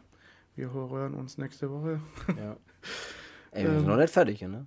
Nee, aber ich weiß, was du meinst, ja. Aber das ist ja, und das wollte er eben für seinen, für seinen Sohn nicht. Und was ich ein bisschen schade finde, ist ja auch, dass der Lamberto Barber manchmal in einem, in einem komischen Licht dasteht. Ne? Also, ich meine, klar, er hat Druck äh, oder es wird ihm immer Druck gemacht oder ist ihm gemacht worden mit, ich meine, wenn du so einen Vater hast, ähm, ja, das ist, meine, du auch teilweise abliefern, aber ähm, es ist jetzt nicht so, dass er, dass er, dass er das nicht geschafft hat. Ne? Also, ähm, ja. Und viele sagen halt, ähm, er ist gar nicht so gut. Also ich weiß nicht, ob du dir jetzt für diese Folge ähm, auch das aufgeschrieben hast, was du mir jetzt mal vorgelesen hast, was über Blade in the Dark im Kino steht. Habe ich mir nicht aufgeschrieben, aber wir, wir können es ja ungefähr wiedergeben, was drin stand. Du meinst das ganz Schlimme, wo. Wo ich dir sofort zurückgeschrieben habe, dass, so, ich das ja. dass ich das überhaupt nicht verstehen kann. Ähm, da habe ich, äh, ich weiß allerdings nicht genau, wer das geschrieben hat oder so, ne? Ob das jetzt irgendwie von welcher Seite, aus welcher Quelle das genau ist, aber er wurde mit Blade in the Dark, äh, der Film wurde im Prinzip. Über den Film wurde praktisch geschrieben, dass es äh, ein müder, ich glaube, wortwörtlich war es ein müder Spätschallo von äh, einem äh, Lamberto Bava, der nicht annähernd an äh, die, also nichts, nichts von seinem Vater geerbt hat äh, und deswegen der Film irgendwie scheiße ist, irgendwie so in, in anders geschrieben. Ich kann es leider nicht mehr genau wiedergeben, aber das finde ich dann schon auch ein bisschen hart. Also das finde ich jetzt auch nicht, das ich kann finde, man nicht so unterschreiben, weil das ist Ich Quatsch. finde, der, der Mann ähm, hat super Filme gemacht und ich meine, jetzt nur mal diesen Fact, was er als Assistant Director, und das sind jetzt nur ein paar Sachen, die er gemacht hat, ähm, um das mal zu nennen, Lamberto äh, Bava meinst du jetzt, ja. Genau, Lamberto Bava mhm. war Assistant Director, also er hat ja auch seinen Vater immer assistiert dann auch später, ne? Ähm, er hat sogar angefangen, Lamberto Bava hat seine Karriere als, Re ich habe es hier, das haben wir aufgeschrieben, als Regieassistent seines Vaters ähm, für den Film Terrore Nello Spazio im Jahre 65. Huh. Ja, Mehr weiß ich nicht. Ich weiß nicht genau, was es für ein Film leider ist, aber also er hat früh damit begonnen, da mit am Set zu sein, sage ich jetzt einfach mal. Genau. Jetzt kannst du gerne mal sagen, was er noch. Er ist ja Assistant Director, ist er gewesen, unter anderem bei Cannibal Holocaust. Mhm. Ähm, also alleine das ist schon, schon ein Brett, ne? Ähm, ja. Mondo Cannibale 2, also der Vogelmensch auch von Deodato. Dann ist er bei Tenebre dabei gewesen vom Argento und bei Inferno vom Argento. Und wenn wir gerade bei Inferno sind, es wird ja gesagt, dass Inferno, für die Leute, die ihn kennen, die wohl coolste Szene in dem Film ist, ähm, als sie am Anfang ihren Schlüssel verliert und der Schlüssel fällt ihr dann in so ein Loch im Boden, wo Wasser drinnen ist und dann muss er dann so runtertauchen und diese komplette Szene sagt man ob es denn so stimmt, weiß ich jetzt nicht, aber man sagt es halt, dass die, dass da der Mario Barber dafür verantwortlich ist und zuzutrauen wäre es. Also hm, ich glaube schon, dass es stimmt. Ja. Nee, hm. das. Das ist halt krass, ne? Also ich meine, als Assistant Director bei solchen Sachen schon dabei sein, dann selber coole Filme abliefern wie Demons 1 und 2, sind wir mal ehrlich, Alter, was sind das für geile Filme? Ähm, ich muss nur gerade kurz lachen, weil ich äh, ja, äh, sitze und die Tür so ziemlich nah, äh, also fast ganz zu ist. Und da ist so ein Türstopper vor der Tür. Ich erzähle mal kurz die Geschichte, kannst du weiter erzählen. Der Türstopper ist so, dass die Tür vielleicht so, ja, keine Ahnung, so einen kleinen Spalt, vielleicht so 5, 6 oder 10 Zentimeter offen ist. Und jetzt wollte die Katze gerade rein und ich habe nur so ganz kurz zur Tür geschaut, weil ich da irgendwie, man kennt das ja, wenn man so merkt, ey, da war doch jetzt kurz was. Und dann siehst du nur, wie so um die Tür sich so eine Pfote ganz langsam rumschlingelt. Und dann ist die Pfote, siehst du dann, wie sie so ein bisschen versucht, so hin, so die Tür aufzumachen, aber der Türstopper ist halt anscheinend zu schwer, dass er die Tür nicht ganz aufbringt. Und dann siehst du im zweiten Bild, wie so ein Kopf sich so quer in die Tür reindrückt und sich so durchdrückt und dann die Pfote hinterher kommt. Und ich glaube, sie hat es jetzt aufgegeben und ist wieder gegangen. Das wollte ich nur, ich muss nur kurz lachen deswegen. Und sah gerade sehr witzig aus. Ich habe kurz ja, überlegt, ob ich ein Foto mache, aber ich habe es nicht geschafft. Nee, aber äh, du hast natürlich, also das mit Mario Bava und der Szene bei Inferno könnte ich mir tatsächlich, also das würde, das würde total Sinn ergeben, finde ich. Ja, weil ich meine, ähm, die haben ja sowieso miteinander zu tun gehabt und ähm, wieso denn auch nicht? Also, ähm, ja, ist. Kann gut sein, ja. Ähm, ja, genau, also mit Demons 1 und 2 hat er ja auch wahnsinnig gute Filme gemacht und man muss halt auch sagen, dass 1984 ähm, mit A Blade in the Dark, um den wir jetzt mal äh, sprechen, oder über den wir jetzt mal sprechen, um den es mhm. geht, ähm, das ist sein, sein, sein Debüt ähm, oder sein 1G, äh, ein, ein sein 1G, oder? Das ist doch sein Ein-Chi, also das chinesische äh, Chi. Äh, nee, das ist ein Einstieg ins Chalo-Kino, sozusagen. Aber, ja. Das ist sein ein, ein ins, ähm, ins ja. Charlie-Kino gewesen. Ja. Und ähm, wir sind so, wir sind so unglaubhaft, oder? Wir, ne, wir sind nicht unglaubhaft, wir sind einfach. Wir, wir sind, einfach, einfach unklug. wir sind so unwortgewandt, falls es das Wort gibt. Aber es ist gute Journalisten. Ne? Also das ist uns aber egal. Fürs, fürs Fernsehen. Ja, das ist uns ähm, egal. Ja, eben, das machen wir bei, bei, das machen wir, Achtung, geiler, geiler Übergang. Geiler. Das machen, wir, das machen wir aber mit unserem Instagram-Account wieder wett. Na? Und da kommen wir doch gleich mal zum Instagram-Werbeblock. Schaut doch bei uns mal bei Instagram vorbei. Äh, Horrorversum Podcast ist ganz easy zu finden. Schaut vorbei, abonniert uns, schreibt uns was, schreibt uns Eben. unter die Bilder. Wir, wir können teasern. Wir können machen, was wir können alles, alles kann, nichts muss. Ist das Thema vom Podcast, das Motto. Nee, ähm, macht Social Media Dinge dort. Ähm, schreibt uns gern, gebt uns gern Feedback, wenn ihr irgendwie sagt, ah, cool, oder wenn wir was vergessen haben, auch wobei wir werden einiges vergessen haben. Alles raus damit, nee, wir vertragen es. Nee, schreibt uns gern und ähm, wir teasern auch gerne immer die, die Folgen für die Woche darauf dann an. Also in der Release-Woche der nächsten Folge äh, kommen immer eigentlich schon Bilder, die die Folgen natürlich verraten. Dann weiß man gleich, worum es geht.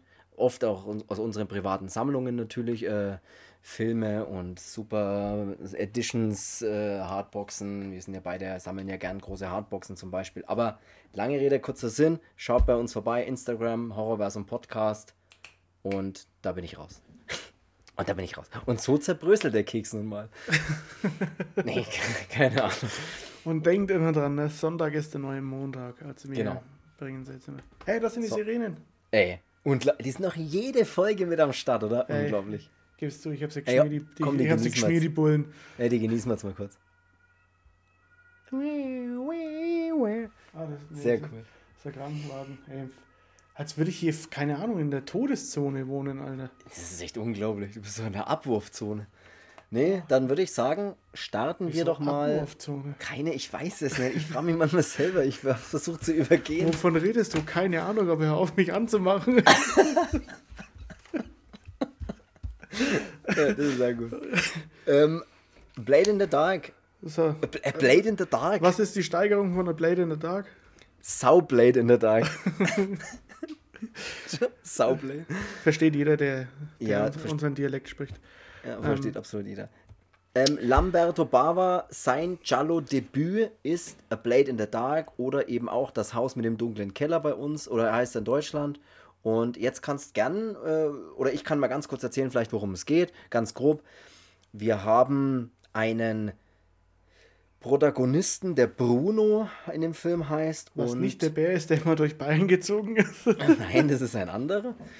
Der kam und aber der, auch aus Italien, oder? Ich glaube ja.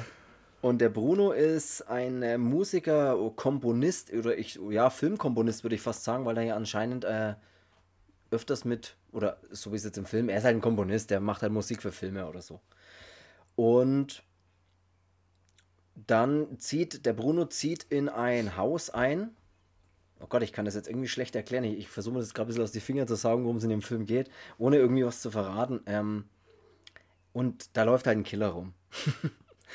ähm, es geht darum, dass der Bruno ganz am Anfang, man sieht, sagen wir mal so, der Film beginnt mit einer Szene, mit einer Filmszene, die dann der Hauptprotagonist praktisch anschaut und zu dieser Szene im Film, versteht man das, was ich gerade erzähle? Ich glaube nicht so richtig. Ähm, er muss Musik schreiben für einen Film. Darum, han dar also darum handelt es. Er ist Musikkomponist, ähm, soll, einen, soll, einen, soll einen Score machen für, für einen Horrorfilm, sage ich jetzt mal. Ja. Ähm, und ähm, ist in, frisch in einem Haus eingezogen, ähm, in dem er sich noch nicht ganz eingerichtet hat und selber noch ähm, nicht richtig auskennt, weil es halt riesengroß ist. Es ist ein riesengroßes Anwesen im Prinzip. Und ähm, da passieren halt dann ähm, Sachen oder beziehungsweise es passiert halt ein Mord und er weiß aber, dass ein Mord oder er hat das Gefühl, dass ein Mord passiert ist, aber er kann halt noch nicht zu, den, zu der Polizei gehen, weil er eben zu wenig Beweise hat und versucht es halt dann auf eigene Faust so ein bisschen aufzuklären und es dreht sich halt alles ein bisschen um dieses Haus dann eben. Und ja, das war auf jeden Fall deutlich besser wie meine Erklärung. Wir haben, glaube ich, gar nichts kapiert. So, was? Wer? Haus, Musiker, was für ein Film? Ich check gar nichts. ja, und ähm, es wird ja gesagt ähm, bei dieser einen, ähm, bei diesem einen Review, ähm, dass es ein müder Spätgiallo ist. Äh, ja, mein Gott, es war sein Debüt. Also ähm, für das, dass es sein Debüt war. Man muss sagen, der Film hat natürlich manchmal so Ups and Downs. Also man hat manchmal so einen Spannungsbogen, der geht so ein bisschen hoch und dann find, ist es wirklich ähm, sehr cool. Und dann hast du aber halt so, so, minimale, minimale Durchhänge mal so zwischendrin, die den Film jetzt ja. nicht scheiße machen, auch nicht schlecht, aber der ist halt mal so kurz, da wird mal kurz so ein bisschen der Fuß vom Gas genommen und mhm. wird ein bisschen Fahrt rausgenommen und hätte man sich vielleicht natürlich sparen können, aber dafür, dass es sein Debüt im, im Charlo-Bereich war, der Twist am Ende finde ich Twist saugeil. Gut, ja. Also, ja, absolut, ja. ich finde ihn auch von der Machart sehr cool, weil dafür, dass er von 84 ist, wirkt er für mich eher so Ende der 70er, so Ende mhm. der 70er, Anfang 80, so ja, ist trotzdem auch immer noch, immer noch frisch, äh, finde ich. Überhaupt nicht, überhaupt nicht in die Jahre gekommen. Ähm, wirkt sehr gut. Ähm, diese Mordszenen in dem Film sind natürlich auch sehr gut. Und was ich ein bisschen cool finde in dem Film, ich meine, hat er natürlich, also muss man jetzt auch, auch fairerweise sagen, mhm. sich höchstwahrscheinlich ein bisschen auf dem Argento abgeschaut, was jetzt echt, echt nicht schlimm ist. Also, nee, aber so, ähm, weil ich meine, er hat ja 1982 bei Tenebre assistiert. Ähm, und äh, da gibt es ja auch so einen Artikel, A Blade in the Dark stellt Lamberto Barbas Debüt als Giallo-Regisseur dar. Gerade als er Dario Argento bei Tenebre 1982 assistierte, kam das Angebot La Casa con la Scala nel Buio zu drehen, seinen zweiten Film als Soloregisseur, weswegen er von seinen Pflichten für Tenebre entbunden werden musste, um seinen eigenen Film vorbereiten zu können. Das war jetzt mal so ein Artikel. Mhm. Ähm, und dadurch, dass er halt so arg bei Tenebre noch mit involviert war, merkt man natürlich alleine mit diesem Cuttermesser, diese Einstellungen manchmal, das macht der Argento recht gern, mit diesem Stimmt. Mautwaffe ganz nah zeigen und dann so dieses langsame Ausfahren von dem Messer, so ähm, mhm. dann mit dieser bisschen Musik untermalen und das wirkt schon sehr wie, da hatte mal der Dario Argento mal Gott seinen Finger mal mit dabei gehabt, aber ähm, meine, die haben ja alle voneinander gelernt und ähm, da ist dann eben ähm, kein Wunder, warum es denn so ist, weil jetzt kannst du mal sagen, wer da nämlich dem Lamberto Bava assistiert hat, was am Ende Sinn ergibt, weil das wiederum der Schüler im Prinzip vom Argento war. Sehr schön, und zwar hat, ähm, also ganz kurz noch, äh, der Film, also ich würde ihn jetzt als, ich würde ihn jetzt auch nicht, es, es ist jetzt kein super mega guter Film sozusagen. Es ist für mich ein Durchschnitts-Cello, würde ich sagen. Er ist, er ist okay, er ist gut, ich mag den Twist am Ende, aber er sticht jetzt nicht extrem raus, wie du schon gesagt hast. Man, es ist halt sein Erstlingswerk in dem Bereich und es ist völlig in Ordnung. Man muss jetzt nicht, ich muss jetzt auch nicht, man muss ja nicht alles mega geil finden, weißt du, was ich meine? Also, er ist durchaus, hat durchaus seine Momente, er hat aber auch seine, äh, ja, seine nicht so guten Momente. Aber egal, wir reden ja trotzdem eben drüber, gerade weil es eben der Sohn von Mario Bava ist und sein äh, Giallo-Debüt ist. Aber was du jetzt äh, mir entlocken wolltest, ist, dass Michelle Soavi ähm, Assistant Director bei A Blade in the Dark, A Blade in the Dark, A Blade in the Dark war, laut dem Absta Abstand, laut dem Abspann, laut einem langen Abstand Michelle Soavi, Assistant Director, laut Abspann. Michelle Soavi, jetzt geht's, jetzt sind wir beim nächsten Regisseur. Ähm, Michelle Soavi hat auch abgeliefert und zwar ist auch ein sehr. sehr, sehr guter Regisseur, der eben auch von Argento viel gelernt hat und über den wir wahrscheinlich auch noch eine eigene Folge machen werden. Ja, müssen wir, das ist, das Weil ist, die Sachen sind zu gut, um die um ja, wir müssen tatsächlich. Äh, also jetzt alleine, weil wir ja schon mal vorgestern drüber gesprochen hatten, dass wir beide ähm, unbedingt mal Stage Fright wieder anschauen müssen, also diesen Aquarius, was ja sein mhm. Debüt im, im Charlo war. Ja. Ich habe mir neulich äh, eben auch von 84 dieses Letterbook von The Church endlich mal gegönnt. Ähm, das ist auch, The Church ist auch ist so, ein, ja. so ein abartig guter Film halt. Ne? Dann hat er noch der Sec gemacht und ähm, und oh ja, und Della Morte Dell'Amore, den genau. ich total liebe, also auch ein saugeiler Film, Della Morte Dell'Amore, den er den da 94 noch, noch gemacht hat. gesehen habe. Was echt Schande über dich, also wirklich. Ja. Aber wie gesagt, wir wollen jetzt auch gar nicht auf Michel Soavi noch eingehen. Äh, aber es ist so schwierig, gerade in dem Filmbereich, weil eben so viele von so vielen äh, abgeschaut, ist jetzt ein bisschen, bisschen unfair ausgedrückt oder ja, sich inspirieren haben lassen oder gelernt haben. Und da rutscht mal von einem Namen zum anderen. Das ist einfach so. Und ja, und ich finde eigentlich auch, dass die sich eher alle gegenseitig, ich sehe das immer als so, so, so gegenseitige Hilfe. So, ja. Ähm, weil ähm, ich meine, die waren ja, die waren ja alle nicht mit verfeindet äh, untereinander. Ähm, wo ja auch ganz, ganz schön, nur jetzt nochmal kurz mal abschweifen, was mhm. sehr schön war, fand ich, ähm, dieses, dieses Ding mal zu erfahren, Accendo, Fulci, ne, war ja immer mhm. so, die haben sich nicht gemerkt und man, die haben, die haben dann am Ende eben diesen Wachsmask dann auch zusammen gemacht, aber weil man mal dachte, so, die können nicht miteinander, da habe ich dir ja dieses Interview geschickt ne, vom Accendo, was ich halt echt ja. sau, also das fand ich schon echt sau schön, was er da gesagt hat über, über den Fulci und krasse Sache. Ähm, aber da sieht man halt, dass die einfach, die waren alle miteinander irgendwie involviert und ähm, die haben zusammen halt noch Größeres geschaffen, als dass sie halt eigentlich alleine machen konnten. Und deswegen finde ich es auch nicht schlimm, dass der eine da mitgearbeitet hat. Der andere hat sich dann da ein bisschen die Inspiration geholt, weil nicht, dadurch sind es solche Filme geworden, was es, was es jetzt sind. Ne? Und ähm, wäre ein Mario Bava nicht gewesen, gäbe es dann so eine Szene bei Inferno? Weiß man nicht. Ne? ja, es wäre, es würde auf jeden Fall was abgehen, sage ich immer, ne? wenn, wenn äh, da manche nicht nochmal ihren ihre Hand mit drüber gehalten hätten und ja. es ist, und es ist schon. Ja. Michel Soabi, weil ich da eben vorhin gesagt habe, dass ich nicht wusste, dass der da mitspielt und du hast dann eben gesagt, hier, hast schon gewusst, dass Michel Soabi mitspielt und ich sage so, ja. nee, keine Ahnung, wusste ich nicht.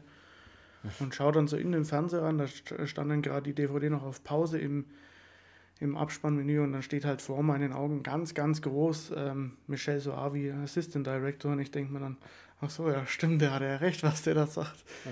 Ja. aber es ist ziemlich cool dann auch zu wissen und dann weiß man halt auch eben, warum dann manche Szenen halt so sind, aber ja. nochmal zurück auf den Film, ich finde die, diese Gewaltszenen, also die, die, die, die Kill-Szenen, die, diese Morde, Gerade das im Badezimmer finde ich, find ich sehr, sehr gut gemacht, ähm, als äh, sie nach dem Pool sich dann die Haare wäscht und ist schon, ist schon ganz schön, äh, da hat er mal 15 Minuten, wo er dann schon mal richtig brutal wird auch. Ähm, ja, mit dem Messer dann auch und so, ne? ja, mit, mit dem Messer, Messer in die Hand, Hand und so auch. Und dann diese, dieser Kehlenschnitt, ähm, ich meine, den sieht man nicht direkt, aber dieses, wo sie mit dem Messer durchziehen und dieses Blut, wie es das in die Badewanne reinfeuert.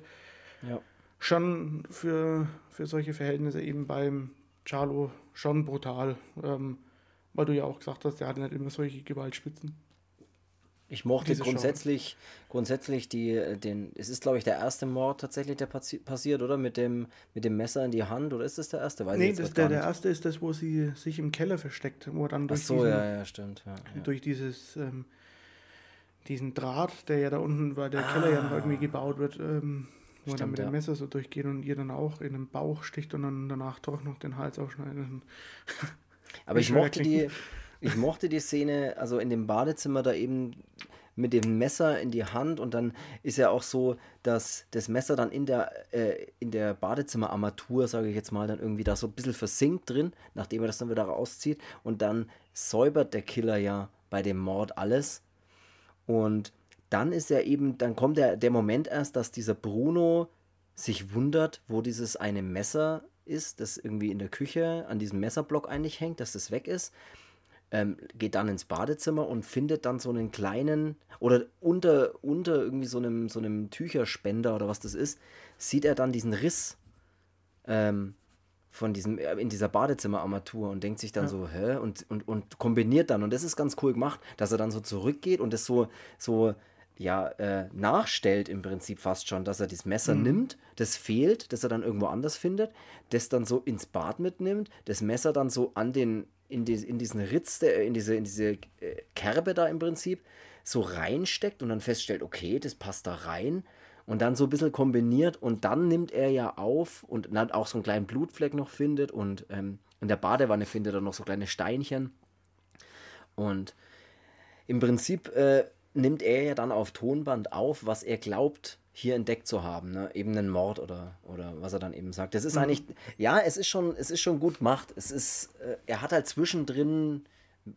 wie du es gerade schon, wie du auch schon meintest, der geht halt ein bisschen vom Gas runter und ähm, ist jetzt nicht so, dass er langweilig ist, das würde ich jetzt nicht sagen, aber er braucht dann, er, er braucht ein bisschen, bis er dann wieder, wieder drin ist. Aber durchaus im Prinzip hat er alles, was was ein Cello braucht. Du hast, ähm, in dem Fall hast du jetzt diesen Bruno und seine Freundin, diese Giulia, die der Schauspielerin ist. Äh, du hast den Giovanni, der ganz wichtig ist, so ein Hausmeister, Ger Schrägstrich Gärtner, sage ich jetzt mal. Ja, und ähm, der wird ja auch ein paar Mal in das Licht gerückt, äh, eben weil er auch so Zeitungsausschnitte dann eben aufhebt und ja. eben auch den, den, die, so den, diesen den Models Spanner, da so hinterher oder ja, diesen, den, diesen ja. Spanner gibt und ähm, das ist schon cool, auch mit, mit der Freundin dann selber, dass man, man hat schon, schon so, also auf, ähm, man hat nicht viele Leute in dem Film, die man dann verdächtigen kann, aber so ja, auf den, der es dann war, wäre mir jetzt nicht gleich gekommen im Prinzip. Und ähm, ist von der Geschichte her schon, schon sehr cool gemacht. Ähm, muss, das muss man schon sagen. Also man hätte ja vielleicht ein paar Dialoge halt, das hätte man sich sparen können in dem Film, dann wäre vielleicht auch, ähm, dann hätte er die Fahrt auch irgendwie behalten können. Und ähm, ja, aber da war es halt auch cool, dass, wie ich vorhin schon gesagt habe, dass das so auf eigene Faust so ein bisschen ermitteln, auch was dann eben der Bruno macht und ist auch ganz glaubhaft, weil er sagt ja auch selber von sich, dass er keine Ahnung eigentlich von sowas hat, weil er eben ein Musiker ist. Äh, und äh, ja, das ist schon, ist schon trotzdem cool gemacht. Und wir haben ja den Film eben genommen, weil sein Vater hat ja eben blutige Seite gemacht, was da eigentlich im Prinzip der, der erste Giallo war. Und von seinem Sohn war es halt eben auch der erste Giallo. Also da sind so Sachen wie, wie Midnight Ripper, gefällt mir dann tatsächlich schon besser vom und Delirium vor allem vom, vom ähm, Lamberto Bava, aber Blade in the Dark finde ich, find ich trotzdem ein super Film. Ja, ich mag auch das Mysterium um diese Tennisbälle. Da geht es ja in dieser ersten Szene, ja. sieht man ja auch diesen blutigen Tennisball, äh, der da aus dem Keller zurückgeworfen wird, sozusagen. Und das ist ja dann immer so permanent, hat es, also hat er immer was mit dem Film zu tun. Du find, die finden ja dann im Keller auch diese, diese, diese, diesen Koffer mit den Tennisbällen drin und solche Geschichten. Also, und die tauchen ja immer wieder ein bisschen auf. Also ich mag im Prinzip ist es schon ganz gut durchdacht und er hat auch ja, dieses Mysterium, in dem Fall dann Tennisbälle, die dann immer so ein bisschen, was ist mit denen und warum sind die da? Und man versucht dann auch zu kombinieren, wie bei jedem anderen Cello eigentlich auch. Also, das ist jetzt. Genau, also es ist, ist jetzt, um Gottes Willen, jetzt kein schlechter Film. Er. Ich, ich mag, eigentlich mag ich ihn doch, wenn ich jetzt so drüber nachdenke. Auch dieses mit dieser Filmrolle, die sie da die ganze Zeit suchen, diese mysteriöse Rolle 12, glaube ich, in dem Film äh, bei der ja angeblich irgendwie das, das Ende, das noch keiner gesehen hat, also in dem der Film in dem Film, über, für den er die Musik ja schreibt. Ja, weil er muss seine, er dann seine, finden. seine Freundin oder diese, diese Kollegin, Schrägstrich Freundin, sagte dann auch zu ihm, sie, sie kennt ja das Ende schon und er wollte ja. ja dann auch mal wissen, wie denn das Ende dann ist. Und, und dann also äh, kannte ja, ja das Geheimnis eben im Prinzip. Genau. Also das mag ich grundsätzlich schon. Also diese, diese verschiedenen äh, ja, vers trotzdem verschiedenen Ebenen, die der Film irgendwie trotzdem hat. Das ist schon, macht er schon trotzdem gut. Ja. Also da würde ich jetzt trotzdem nicht, kann ich jetzt nichts Schlechtes und die Teppich, Teppichmesser, Cuttermesser, Waffe ist halt auch irgendwie cool und so, ne, auch wenn sie immer so langsam rausfährt, also. Ja, das sind schon Szenen, sowas, sowas will man halt gerne in, dem, in so einem Film halt sehen. Ähm, also, ja, gerade dieses Killer aus der Ego-Perspektive jetzt noch cool, wenn es dann wirklich so mit typisch mit schwarzen Handschuhen und sowas, dann ist es natürlich noch, noch mal viel cooler, aber das ist schon, ist schon, das hat er schon gut gemacht für, für, für sein Erstlingswerk äh, in Sachen Giallo. An was ich gerade, an was ich gerade noch gedacht habe, was auch, weißt du, was einfach auch noch von Mario Bava ist, an was wir noch gar nicht gedacht haben. Schock. Ganz genau. Schock ist einfach auch von Mario Bara, ba, Alter. Jetzt aber. Bachra, oder?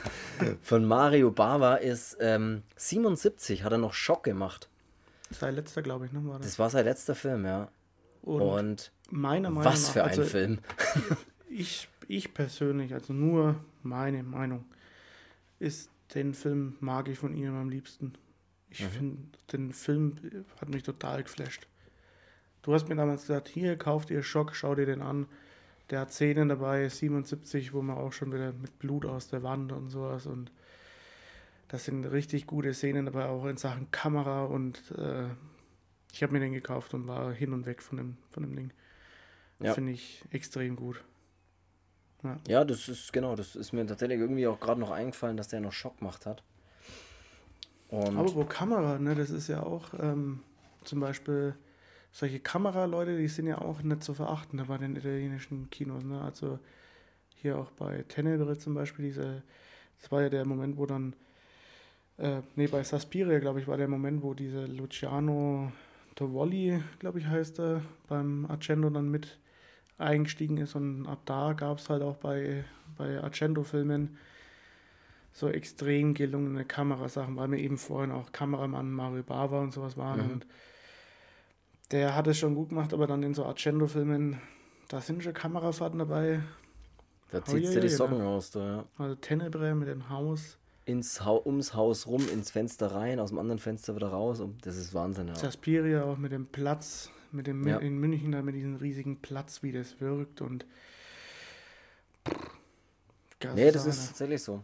Also das ist wirklich. Ähm, jetzt habe ich ja noch, weil ich habe es dir ja vorhin noch mal gesagt, ähm, ich die, die alles entscheidende Frage oder mehrere Fragen, sagen wir es mal so. Ähm, ja, Hause raus. Was dich so, so auf dieses Charlo-Thema gebracht hat und was dich daran so oder was du gesehen hast, was dich sofort irgendwie an dieses, an dieses Ding gebunden hat, weil du bist ja auch riesiger Giallo-Fan, ne? Also grundsätzlich ist es so, dass ähm, ich, auch wenn es jetzt kein Giallo ist, aber Dario Argento Suspiria ist trotz alledem, würde ich sagen, der beste Horrorfilm aller Zeiten. würde ich jetzt einfach mal so sagen. Oder gehört auf jeden Fall mit zu den besten. Ja, ja. Als ich den das erste Mal gesehen habe, wie gesagt, das ist kein Cello, das weiß ich, äh, wird aber gern mal oft als einer behandelt, was ich auch, was natürlich Quatsch ist. Ja, aber ich schmeiße das halt trotzdem immer noch so ein bisschen gern mit, mit in diesen, in diesen Topf, weil ich ja, ja das ist, äh, weil ich es halt immer damit auch in Verbindung bringe, dass es mich so ein bisschen in diese Richtung gestoßen hat. Und er hat ja, ähm, er hat ja teilweise auch so schon, schon so dieses mysteriöse Rätseln und so ja, ja, ja schon von Aber es ist jetzt kein, kein so richtig klassischer, aber nee. ich weiß, was du meinst, nee. Aber als ich den das erste Mal gesehen habe, ernsthaft, ich habe den, als ich, als ich Suspiria das erste Mal gesehen habe, habe ich mir danach gedacht, was, was zum Geier ist denn das? Das, das ist ja, als würde man.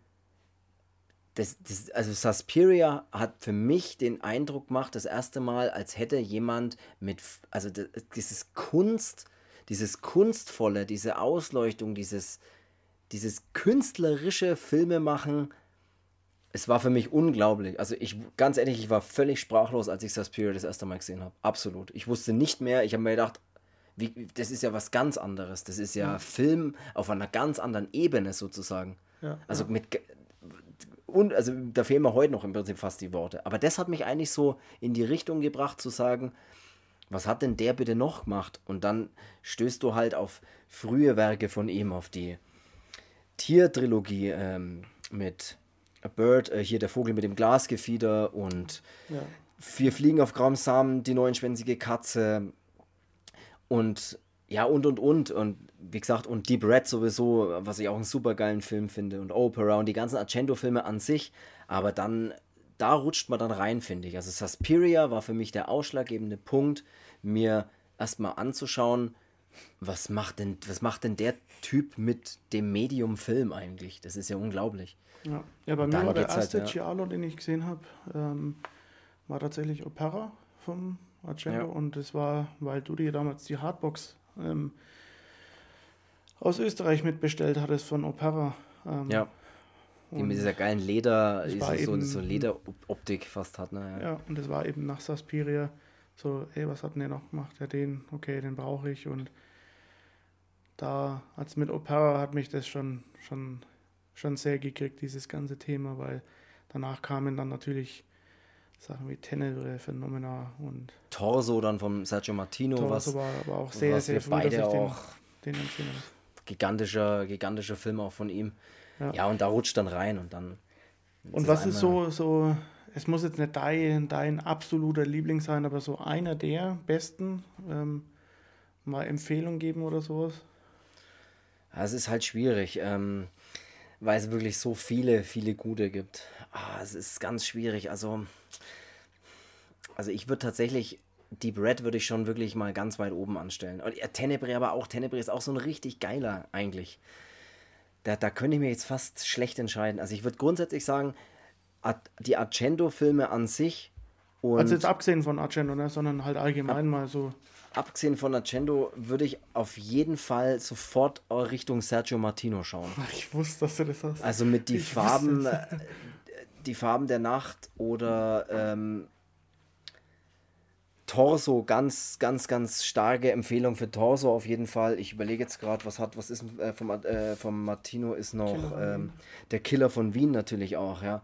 Also geht, wenn ihr ins italienische Krimi-Kino, dann ist es jetzt keine Schande, natürlich mit großen Namen sofort anzufangen, ne? wie jetzt Dario Argento, der ganz nee, viele. Nee, weil es ist, ja, es ist ja nicht weniger, dass man sagt, ja, nur die coolen Insider kennen dann auch irgendwie andere Sachen, weil ich meine, ähm, Argento hat halt, ähm, das, man muss das halt auch sagen, ne, dass der Dario Argento, ich glaube auch, dass es gar nicht mehr so lange dauern wird, dass der hier auch mal auftaucht in der Folge, weil jetzt ja, wird es langsam die italienischen Namen, die, die wollen alle raus und ja. ähm, aber der hat halt nochmal, da muss man sagen, der setzt sich halt von allen anderen nochmal ab. Der hat halt nochmal, verrückt wie er ist, halt ne, nochmal Schippe draufgelegt, wo man, ich meine, ja. Tenebre also Tenebre stellt für mich sowieso irgendwie alles in Schatten. Vielen Schatten, ja, das ist wirklich so. Aber so mein absoluter ja, Geheimtipp oder so, was ich eben, was ich eben sehr, sehr gut finde in Sachen Charlo, ähm, wäre zum einen vom Fulci, ähm, Don't Torture oh, Duckling. Ja. An den habe ich gerade gar nicht gedacht, siehst du. Es ist abgesehen, abgesehen von vom Giallo auch wirklich einer meiner absoluten liebsten Filme. Das ist wirklich, das ist mit einer der besten Filme, die ich jemals gesehen habe. An den habe ich tatsächlich gar nicht gedacht, aber das ist wirklich ein sehr, sehr guter Vertreter in dem Genre auf jeden Fall. Und da war es auch wirklich so, da ziehen sie ja alle ihren Hut davor. Ähm, und die ja. Musik untermalt von dem Ritz Orolani, ähm, das, diese Szene auf dem Friedhof ähm, mit, der, mit dieser, wo sie dann eigentlich denken, sie war es und diese Gewaltszenen dann. Ja. Ist dann schon typisch Fulci und dann die Musik, dann dieses Rockige, was dann mal kurz kommt, äh, von dem Ortolani. Ich meine, der hatte ja auch schon geschafft, bei Cannibal Holocaust äh, mit einer Musik zu untermalen, wo man sich auch denkt, uiuiui, das ist, macht die Musik macht es noch schlimmer irgendwie. Ja, die Italiener mit ihren Soundtracks, ne, da ist, da kommst du ja auch immer an die gleichen Namen. Ne? Das ist ja auch das, ja. das nächste Thema, ne? Ja. Also. Aber der wäre zum Beispiel dabei und dann hätte ich noch so einen, so einen Film, der ist Giallo Schrägstrich Polizeifilm, Polici, glaube ich, nennt man sie, ich kann sie mir nicht aussprechen. Mhm. Asche auf mein Haupt. Ähm, der Tod trägt schwarzes Leder. Das ja. sind die, also Tod trägt schwarzes Leder mit Mario Adolf zum Beispiel. Ähm, da ist der Score von dem Film der Obershit. Also wirklich, wo man sich denkt, fuck, ist der, ist der Soundtrack schon gut. Und das Thema, um das es geht, ach, ist schon böse. Ist schon sehr, sehr böse. Ähm, die zwei Filme, das sind so, das sind immer so meine, meine, meine Asse im Ärmel, wenn ich mir denke, packe mhm. mal zwei coole aus. Und ich hau auch noch einen Ich bin raus. auch, äh, man, da muss ich jetzt mal, falls hier mal irgendeiner von 84 zuhört, muss ich jetzt mal meinen gerade nicht vorhandenen Hut ziehen. Ähm, meiner Meinung nach beste Label, das es gibt. Beste, bester Label, den es gibt. Ähm, ja. Hab, ohne Mist, was ihr aus Down Torture Darkling gemacht habt, mit dieser Vertonung, mit diesem Restaurieren, in dieser Auflage den zu bringen, das ist abnormal. Das ist einfach. Ey, vielleicht ist das unser Sponsor. 84 Entertainment. Ey, wie wär's, Leute, wie wär's? Leute, ja, ich habe gehört, ihr macht auch eine neue Synchro für Profondo Rosso. Ich hätte gerne eine Ausgabe. Nee, nee. nee, das ist. Aber, äh, ja, ich weiß, man muss, meinst, das muss man halt jetzt auch mal ehrlich gesagt sagen. Ne? Das ist, weil man, dass die Leute auch mal wissen, wo, wo können sie da hin. Also 84 Entertainment, die haben Dawn Torture, Darkling. Ähm, wir haben uns da mal diese, diese Doku, was da dabei war, ne, auch angeschaut mit den. Ja. Ähm, den Film nochmal quasi im Prinzip repariert, das ganze Bild gesäubert. Äh, ich glaube, die haben den also komplett vertont, ne, sogar, glaube ich. Da ne? steckt halt ganz viel Herzblut drin, das merkt man sofort. Und also. das, einen Film von Lucio Fulci nochmal zu kriegen, den man noch nicht kannte und dann so ein Brett. Also Lizard in der Woman Skin soll ja auch recht gut sein, habe ich noch nicht gesehen leider, ähm, aber Dawn Torture Darkling ganz, ganz weit oben und eben auch der Tod trägt schwarzes Leder, die kann ich nur, nur empfehlen und das sind so meine. Und jetzt hau ich noch einen raus, ähm, einen späten, ganz späten, einen Neo. Jetzt weiß ich, was kommt. Tulpa. Ja. Ja, Tulpa stimmt. ist auch ein ganz geiler Neo-Cello, würde ich den. Also man kann es ja auch, jetzt muss ich noch mal was kurzes Witziges sagen, man kann es ja auch so machen wie du, das weiß ich noch. ähm, hier mal so, wenn man so seine ersten Dates mit einer mit einer Freundin hat und denkt sich, hey komm, wir machen heute mal einen coolen Filmabend und verkauft es mit. Ja, ich habe hier ja. einen coolen Krimi, den können wir uns mal anschauen. Und Der, vergisst eigentlich, ja. wie brutal das ist, dass dann hier. We weißt du, weißt, wie es tatsächlich ja. genau, ich kann, genau, ich kann euch genau erzählen, wie das war. Jeder durfte seinen, jeder durfte einen, einen Lieblingsfilm mehr oder weniger, einen, wo man wirklich sagt, das ist so, so der Sweet Spot Wohlfühlfilm für einen. durfte jeder so einen, durfte jeder einen zum Date mitnehmen. Meiner, meine, meiner war Tulpa, ihrer war Pitch Perfect. Also, weißt du, was los ist? Ähm, ja, ich habe das so einen guten Film. Ja, ich, aber ich muss ganz ehrlich sagen, wird der Nudel hab, abgeschnitten. Ich habe den wirklich mitgenommen und ich dachte, ich habe den wirklich nicht mehr so brutal in Erinnerung gehabt. Ich habe mir gedacht, das war doch ein geiler, ein geiler Charlo. Und dann haben wir den, haben wir den beide angeschaut und wir saßen wirklich auf dem Sofa und ich habe mir gedacht, so ja geil, cooler Charlo, schöner Horror. Und der ist, der geht ja so ab und dann habe ich mir gedacht, scheiße, da habe ich es vielleicht ein bisschen übertrieben am ersten Date. Nein, das erste Date war es nicht, aber egal. Das ist, glaube ich, eine gute Geschichte zum Abschluss. Ähm, ja. Mir fällt jetzt auch gerade nichts mehr so richtig ein, oder, oder was heißt, uns fällt eigentlich schon viel ein. Wir können über das Thema ja wirklich stundenlang reden, aber wir hauen jetzt einen Break rein. Ja, aber wir werden sowieso äh, früher oder später jetzt wieder bei äh, uns noch länger in Italien aufhalten und. Ähm, ja, da gibt es viel zu besprechen. Ähm, und das ist halt, das ist halt wirklich so unsere Wohlfühl, Wohlfühlzone. Und da haben wir halt auch viel, viel Redebedarf und da gibt es ganz viele tolle Regisseure und Filme noch und über die wir sprechen müssen unbedingt. Jetzt nicht nur im Giallo-Bereich, aber gerade auch im italienischen Kino, das für mich ja oder für uns beide ja ein ganz großer Bestandteil in dem ganzen Horrorversum ähm, genau einfach ist. Und ich würde sagen, ey, es hat super viel Spaß gemacht. Und es ist eine sehr lange Folge heute geworden, aber das macht nichts. Zu Recht, zu Recht sage Macht nichts. Die nächste Folge kommt bestimmt. Wir horrören uns nämlich nächste Woche und damit würde ich mich verabschieden und sagen, danke fürs Zuhören und bis nächste Woche.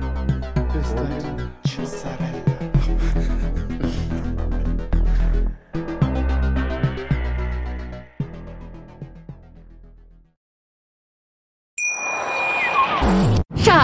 Ich bin neu verliebt. Was? Da drüben. Das ist er. Aber das ist ein Auto. Ja, eben. Mit ihm habe ich alles richtig gemacht. Wunschauto einfach kaufen, verkaufen oder leasen. Bei Autoscout24. Alles richtig gemacht.